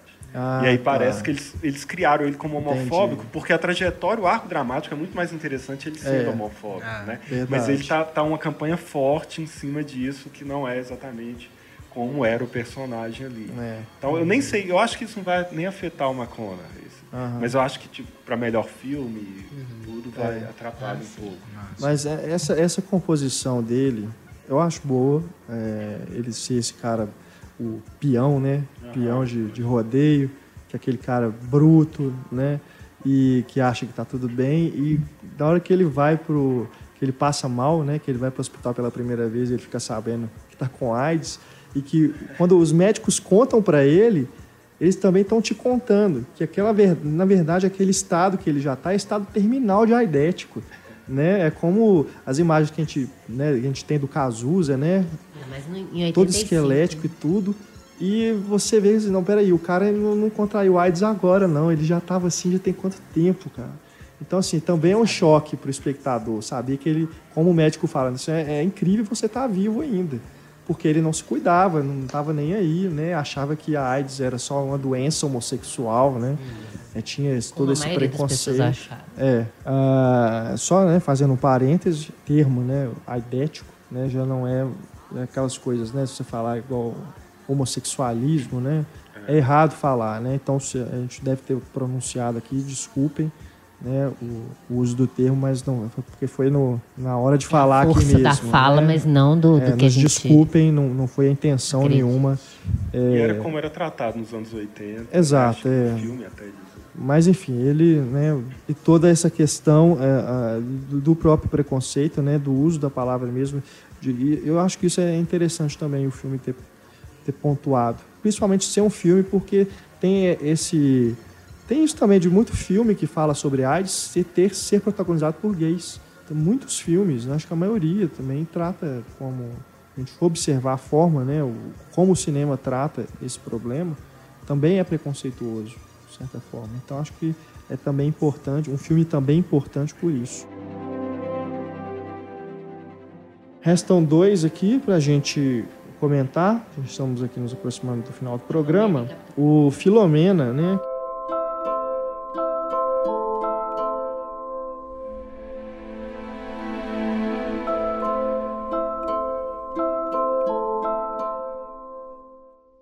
Foi o último aí dos que eu assisti. É, eu confesso que eu tenho meio preguiça do Stephen Frears, É mesmo? é, mas Ah, eu gosto dele. eu gosto de vários filmes dele, mas no- ultimamente, pelo menos, essa última fase dele me dá uma certa preguiça. Não são filmes que me atraem muito, não. Não, não me conquistaram. Mas esse é, é bem bacana, o Filomena. Apesar de que no final acho que ele comete, eu não posso falar porque é spoiler, mas acho que ele tem um momento ali que ele se contradiz. Ainda assim, Isso aí é, acho. um- é uma coisa do roteiro. mesmo. É, Mas é um furo dentro do roteiro, É. assim, muito grande. Né? mas enfim, o Steve Coogan tá muito bem, a Judy Dench excelente, né? É, Outro road movie, né? outro road movie. Outro filme baseado em história real. No final das contas eu gostei, né? Mais do que eu É um tava filme sem contraindicação, imaginando. eu acho. É, Né? É um- qualquer pessoa pode Não ser assistir. pra freiras malvadas. Né? É, a não ser os católicos muito arraigados, se é que ainda existe alguém que ainda cai naquele tipo de, de conversa, né? E o filme, ele, ele dá uma, uma, uma cutucada nessa questão ultrapassada, né, do catolicismo. E é bacana porque eh, você vai assistindo o filme achando que vai ser sobre essa busca pelo filho. Né? E a partir de certo momento aquela situação meio que se resolve e você fala, e agora? Mas aí ele consegue construir uma outra, um outro ponto de interesse né, para você ainda ficar eh, ligado ali no que os personagens estão querendo descobrir Que é a respeito desse drama que ela está vivendo. Metalinguística, né, que a editora do- do- da revista que ele está escrevendo um artigo fala com ele. Você tem que levar isso para o lado pessoal, né? Vai ter uma, uma- uma- um crescimento pessoal do, do próprio escritor ali, né? E eu acho que é, o filme brinca com isso. A história que ele está escrevendo já é a história que a gente está vendo, né? Que, que é real. Eu acho que é, Que é um- é um caso parecido com o do Argo, do ano passado, em que você só compra o filme porque ele é uma história real. Porque ela, ela é tão sensacional que se fosse um roteiro original... Você ia tivesse achar muita dado- Você ia falar assim, coincidência. não, é, é- é fantasia demais isso que está acontecendo. Isso é impossível, né? Porque o que, que- o que, que eles vão descobrir lá, e você fica assim, não, não é, não é possível, né? É, entrando de novo é, em discussões né, de política, de sexualidade, uma série de coisas ali, e mais a igreja, você fica assim, não, é, muita, é uma coincidência muito espetacular para Por isso que eu tô falando, fica parecendo autorreferente. Então, as freiras são o mal, quem é o, é o herói da história, quem é o vilão da história, né? Eles conversam sobre a própria estrutura de uma história que parece ficção, muito É. mais do que real. E a própria forma como eles retratam os dois personagens, porque aquele cara é um jornalista babaca, né, que não se interessou por aquela história até ele perceber que aquilo ali poderia render um livro que ia dar mais Potencial dinheiro para ele, né? É, e ela também, o, o próprio ali no começo do filme você tá vendo que aquela mulher ela é meio ignorante, né? Porque ela, ela se impressiona lá com o, o- na hora que ela chega no hotel, né? Que ela quer ver vovózona, né? E caiu no, no conto lá do, do Reader's Digest, né? Li essas coisas, enfim. E, é, e, a partir de certo ponto você começa também a se tem compaixão também pelos personagens depois de um certo momento, né? É. Eles crescem para você também. Eles deixam de ser essas pessoas meio artificiais, superficiais, mas, e se tornam pessoas mais críveis. A parte do passado também é muito boa, né? Sim. Muito bem, bem construída. Acho que devia até ter mais para te colocar ainda mais, mas não é o foco, como você falou. Porque por fim você vai vendo que a trajetória, de novo um road movie, em que a trajetória, e o que, que vai acontecer a partir dessa viagem com os personagens é o que mais importa, né? Como eles É, vão ser transformados pela viagem. E é, é muito legal como que. Porque é uma, assim, como a Ana falou de ser transformada, é uma reinvenção para os dois, né? É um, É. jornalista que está no fundo, a mulher quer encontrar o filho.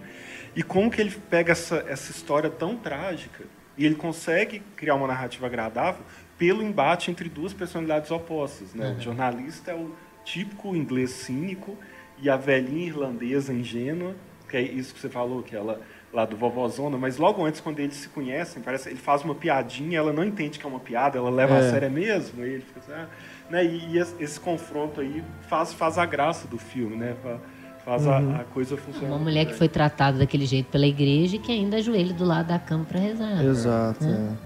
é. E, e aí coisas assim de, de cinéfilo que, que me atraem, assim, lo- logo no início, quando ela conhece o futuro pai lá do filho dela, deixa cair a maçã no chão, né? Ela tá comendo uma maçã, e eu falei assim, nossa, mas que forçado. Mas aí, só que depois é que vai mostrar as freiras. Aí eu falei assim, ah, não, faz todo sentido. a Todo do sentido pecado. do Isso aqui Não é, pecado. uma- não é a maçã do pecado É a toa, maçã ela do amor, parte. açucarada, né? Não é? É muito legal. Uhum. Eu gosto do, de Stephen Frears, eu gosto dessa forma como ele pega uma história muito simples. Se você for pensar, a história é uma, uma condição muito simples. Mas ele torna como uma experiência agradável enquanto você está assistindo. Né? Que ele faz isso em outros, em outros filmes também. Pelo menos não todos, não, o Renato tem razão. Não, não é sempre. Dependendo da história. É, principalmente nos últimos anos aí. Ele fez alguns filmes que você fala, pra quê, sabe? Parece que. Tem, ele mesmo não tem muita paixão pelo filme. Uhum. Às vezes é filme de encomenda, né? É. Acontece. Mas a de dente também. Ela é sempre maravilhosa, né? Aquela, aqueles atores que já deviam estar ao concurso. Embora seja injusto para o ator, mas é uma grande atriz em tudo que ela faz, né? Cinco minutos de apresentação, de aparição num filme ou duas horas de filme. Ela é sempre muito boa. Sabe construir um personagem. Ela, ela é, é o que eu mais gosto das concorrentes à atriz, depois da, da Kate Blanchett. Que eu não sei o- no que, que esses, nessa essa reabertura do caso de Allen, se isso atrapalha ou não na, nas votações para Nós vamos ver. Se ela não ganhar, é porque atrapalhou. E se ela ganhar, eu estou muito Blanchett. curioso com o discurso dela, se ela vai tocar no assunto. assim? É. Ela está ganhando por um filme do Woody Allen, que está na boca do mundo no momento. Assim, sabe? Até porque que ela vai já deve ter esgotado os agradecimentos, porque ela já ganhou tudo, né? A temporada, não tem mais quem agradecer. Mas é muita injustiça se ela não ganhar mesmo, É, né, gente? verdade. Não tem condição. Eu não sei, acho que até caberia, até uma décima indicação aí, Clube Blue Jasmine. É. Não sei, eu- eu acho um filme muito bacana, Muito muito, bom. Acho que poderia estar aí sim. Bom, tá faltando então o Capitão Phillips, né?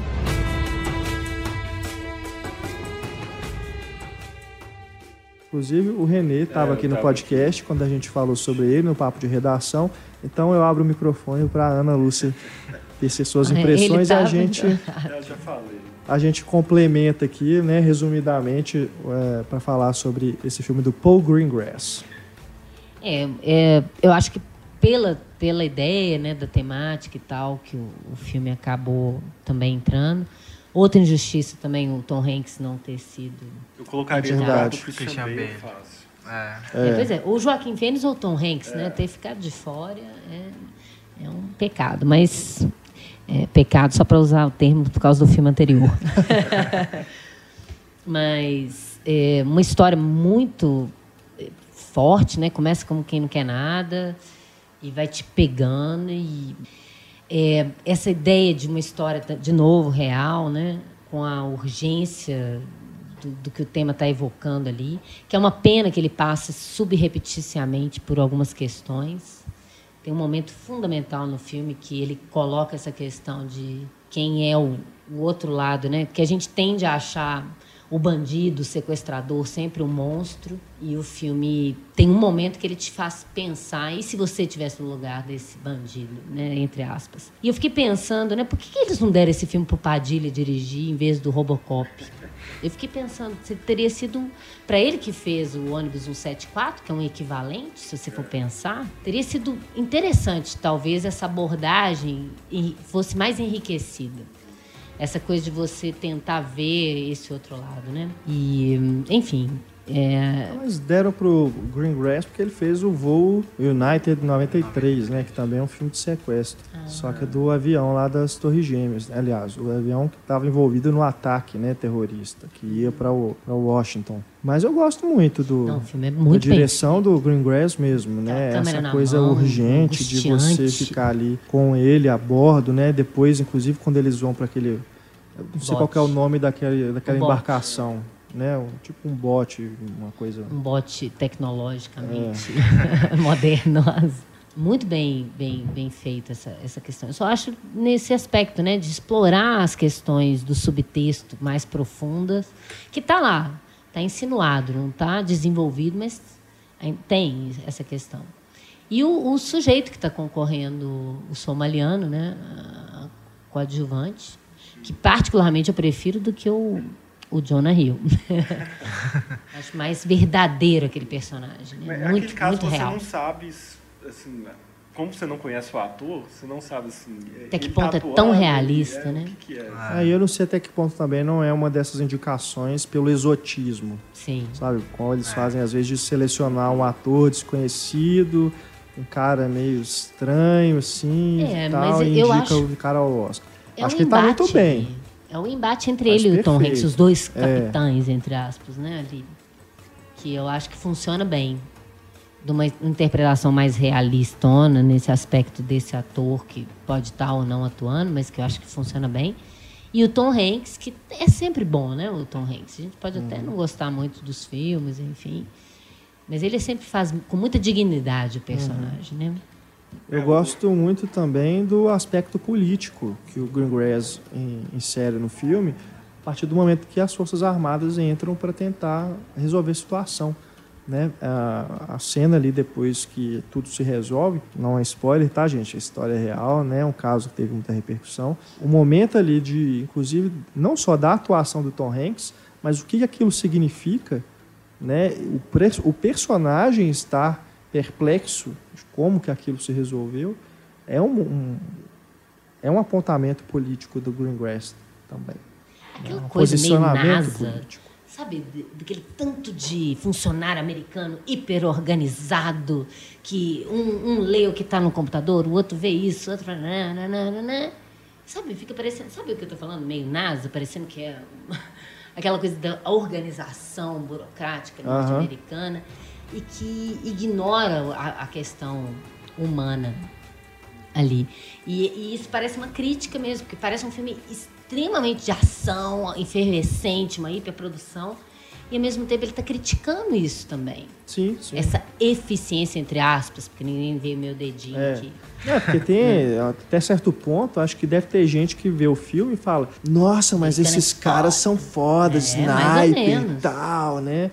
Deve ter isso, mas depois que, que se resolve, você vê que né, não tá É. exaltando nada. Aí a gente Não. volta lá no Scorsese, né? Aham. Não tá exaltando nada ali, não. É, tem Mas realmente o uma posição poderia crítica. facilmente escorregar por uma, uma- mais um filme que ovaciona, como os americanos são É. legais, como eles são eficientes, Aham. né?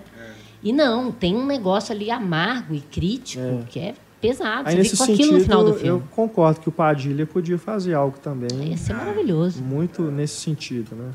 não sei se é interesse, era interesse dos estúdios também Não, sim. fazer isso, né? Porque Não, é, eu é que tô um, querendo é um dar- herói Dá o filme né? pra ele dirigir. É, bom, eu já falei, o, o meu principal problema é que eu tinha acompanhado a história real, tipo novela na época, então eu ficava. assim- E aí, eu, mas assim, é ótima direção, ótimas atuações, ótima produção, é um, um- um bom filme. É, e concordo com a Ana nisso de é, tem aquele início ali da, na Somália, mas ele, assim, eu sinto falta de aprofundar um pouco mais nisso também. Tem um, tem um grande diálogo entre os dois, os dois capitães, que tem uma hora que o Tom Hanks fala, não, mas você faz isso, faz isso e tal, você não fez nada, não aconteceu nada de ruim até agora, você pode desistir, voltar e pronto, e fica tudo por aí. Ele fala assim, talvez na América, né? Talvez na América, onde eu tô não, não dá, agora É. eu tenho que ir até o fim. Verdade. Ali, ali é um grande momento realmente É de atuação dele, né? do- É. Faz um music e Porque ele não te diz nada desse personagem. E você constrói. É, O que, que é essa sente ali, questão né? de honra pra ele? Desse cara não largar o osso. não só honra, mas também assim, o que, que ele vai sofrer se ele voltar de mãos vazias. ali, Todo mundo né? tem chefe, né? Que é uma questão do filme que coloca. O Tom Hanks está agindo porque tem um chefe na cola dele e ele também, tem os traficantes lá. Que é terrível. É, eu, eu concordo também. acho as atuações muito boas. É, acho a direção do Paul Greengrass muito boa. Diferente do, do René, eu não acompanhei o caso, então acho que isso também tornou o filme um pouco mais tenso pra mim, assim, de realmente mergulhar, na, é, de realmente mergulhar naquela história e ficar acompanhando o que, que ia acontecer com aquele personagem. Mas realmente agora que a Ana e também falou essa questão do de ter dado um espaço um pouco maior para a questão dos piratas, eu acho que talvez seria um filme mais interessante nesse quesito. Então é isso, né? Comentamos aqui todos os nove indicados ao Oscar. Antes de finalizarmos o programa, quero saber se vocês acham que tem mais algum filme aí do que poderia ter sido indicado também. A gente falou aqui, né, que o Blue Jasmine caberia aí. Mas tem algum outro que vocês acham que foi injustiçado, que poderia ter sido indicado? Aí eu queria uma história de amor e fúria no melhor animação. não por ufanismo, não, mas porque eu acho que, que seria bacana. Tem trê- três filmes que eu acho que não fariam feio aí disputando essa vaga que faltou, que é o Rush, Certo. o Os suspeitos. é, Suspeitos e o Antes da Meia-Noite. Eu gostaria. É mesmo, é verdade. Antes da meia-noite, eu também Que só tá como um roteiro. né? gostaria. É.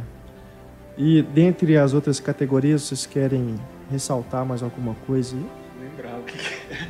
Ah, por exemplo, você viu o Bruce Cohen? vi Inside Lewis Day, vi. Gostei muito, mas ele tá concorrendo aqui. Então, por exemplo, é, o, assim é. como Fotografia. assim como antes da meia-noite, eu achei que o Inside Llewyn Davis dos irmãos Coen também entraria aí para concorrer em mais categorias. Acabou sendo indicado só fotografia e mixagem de som, se eu não me engano. É, é um filme que eu gostei, assim, é um filme ah, tipicamente Coen, daqueles personagens meio perdidos, né? Ele se passa na cena folk do- dos anos 60, em Nova York. Então é um personagem que está querendo ali ah, mostrar sua música, fazer sucesso, poder viver de música. Ele não tem nem casa, então ele está sempre indo dormir na casa dos outros, né? E, e com o violão e tocando e tentando gravar o, o disco que ele gravou e mostrar para as pessoas. É, e, e ele é um perdedor. assim. E aí a, a- a questão da história é que ele é muito bom, mas ele não é bom o suficiente. Porque né, vai aparecer um tal de Bob Dylan até aí depois. Né, que- Tipo Amadeus, que- assim. Ou você é um winner ou você é um loser, né? É. Aquilo que eu tava falando. É, não, não tem uma questão da inveja. Você é uma pessoa perdida. Aham. Ele, ele devotou a vida dele toda a uma coisa que ele é bom naquilo, mas não o suficiente naquela disputa, naquele mercado ali.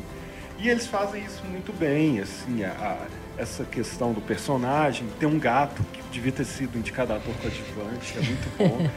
e os, o Coen com, com uma fotografia fantástica também, assim, as- é, é- é um tom azulado, escuro, que às vezes parece estar vendo um filme preto e branco, apesar de ser colorido. assim. É um E eles filme têm muito aquela essa característica meio do Scorsese, né? Que é cinema puro, independente da história que tá contando, é muito umas cinematográfico. muito interessantes. É um, é um filme que eu gostei muito.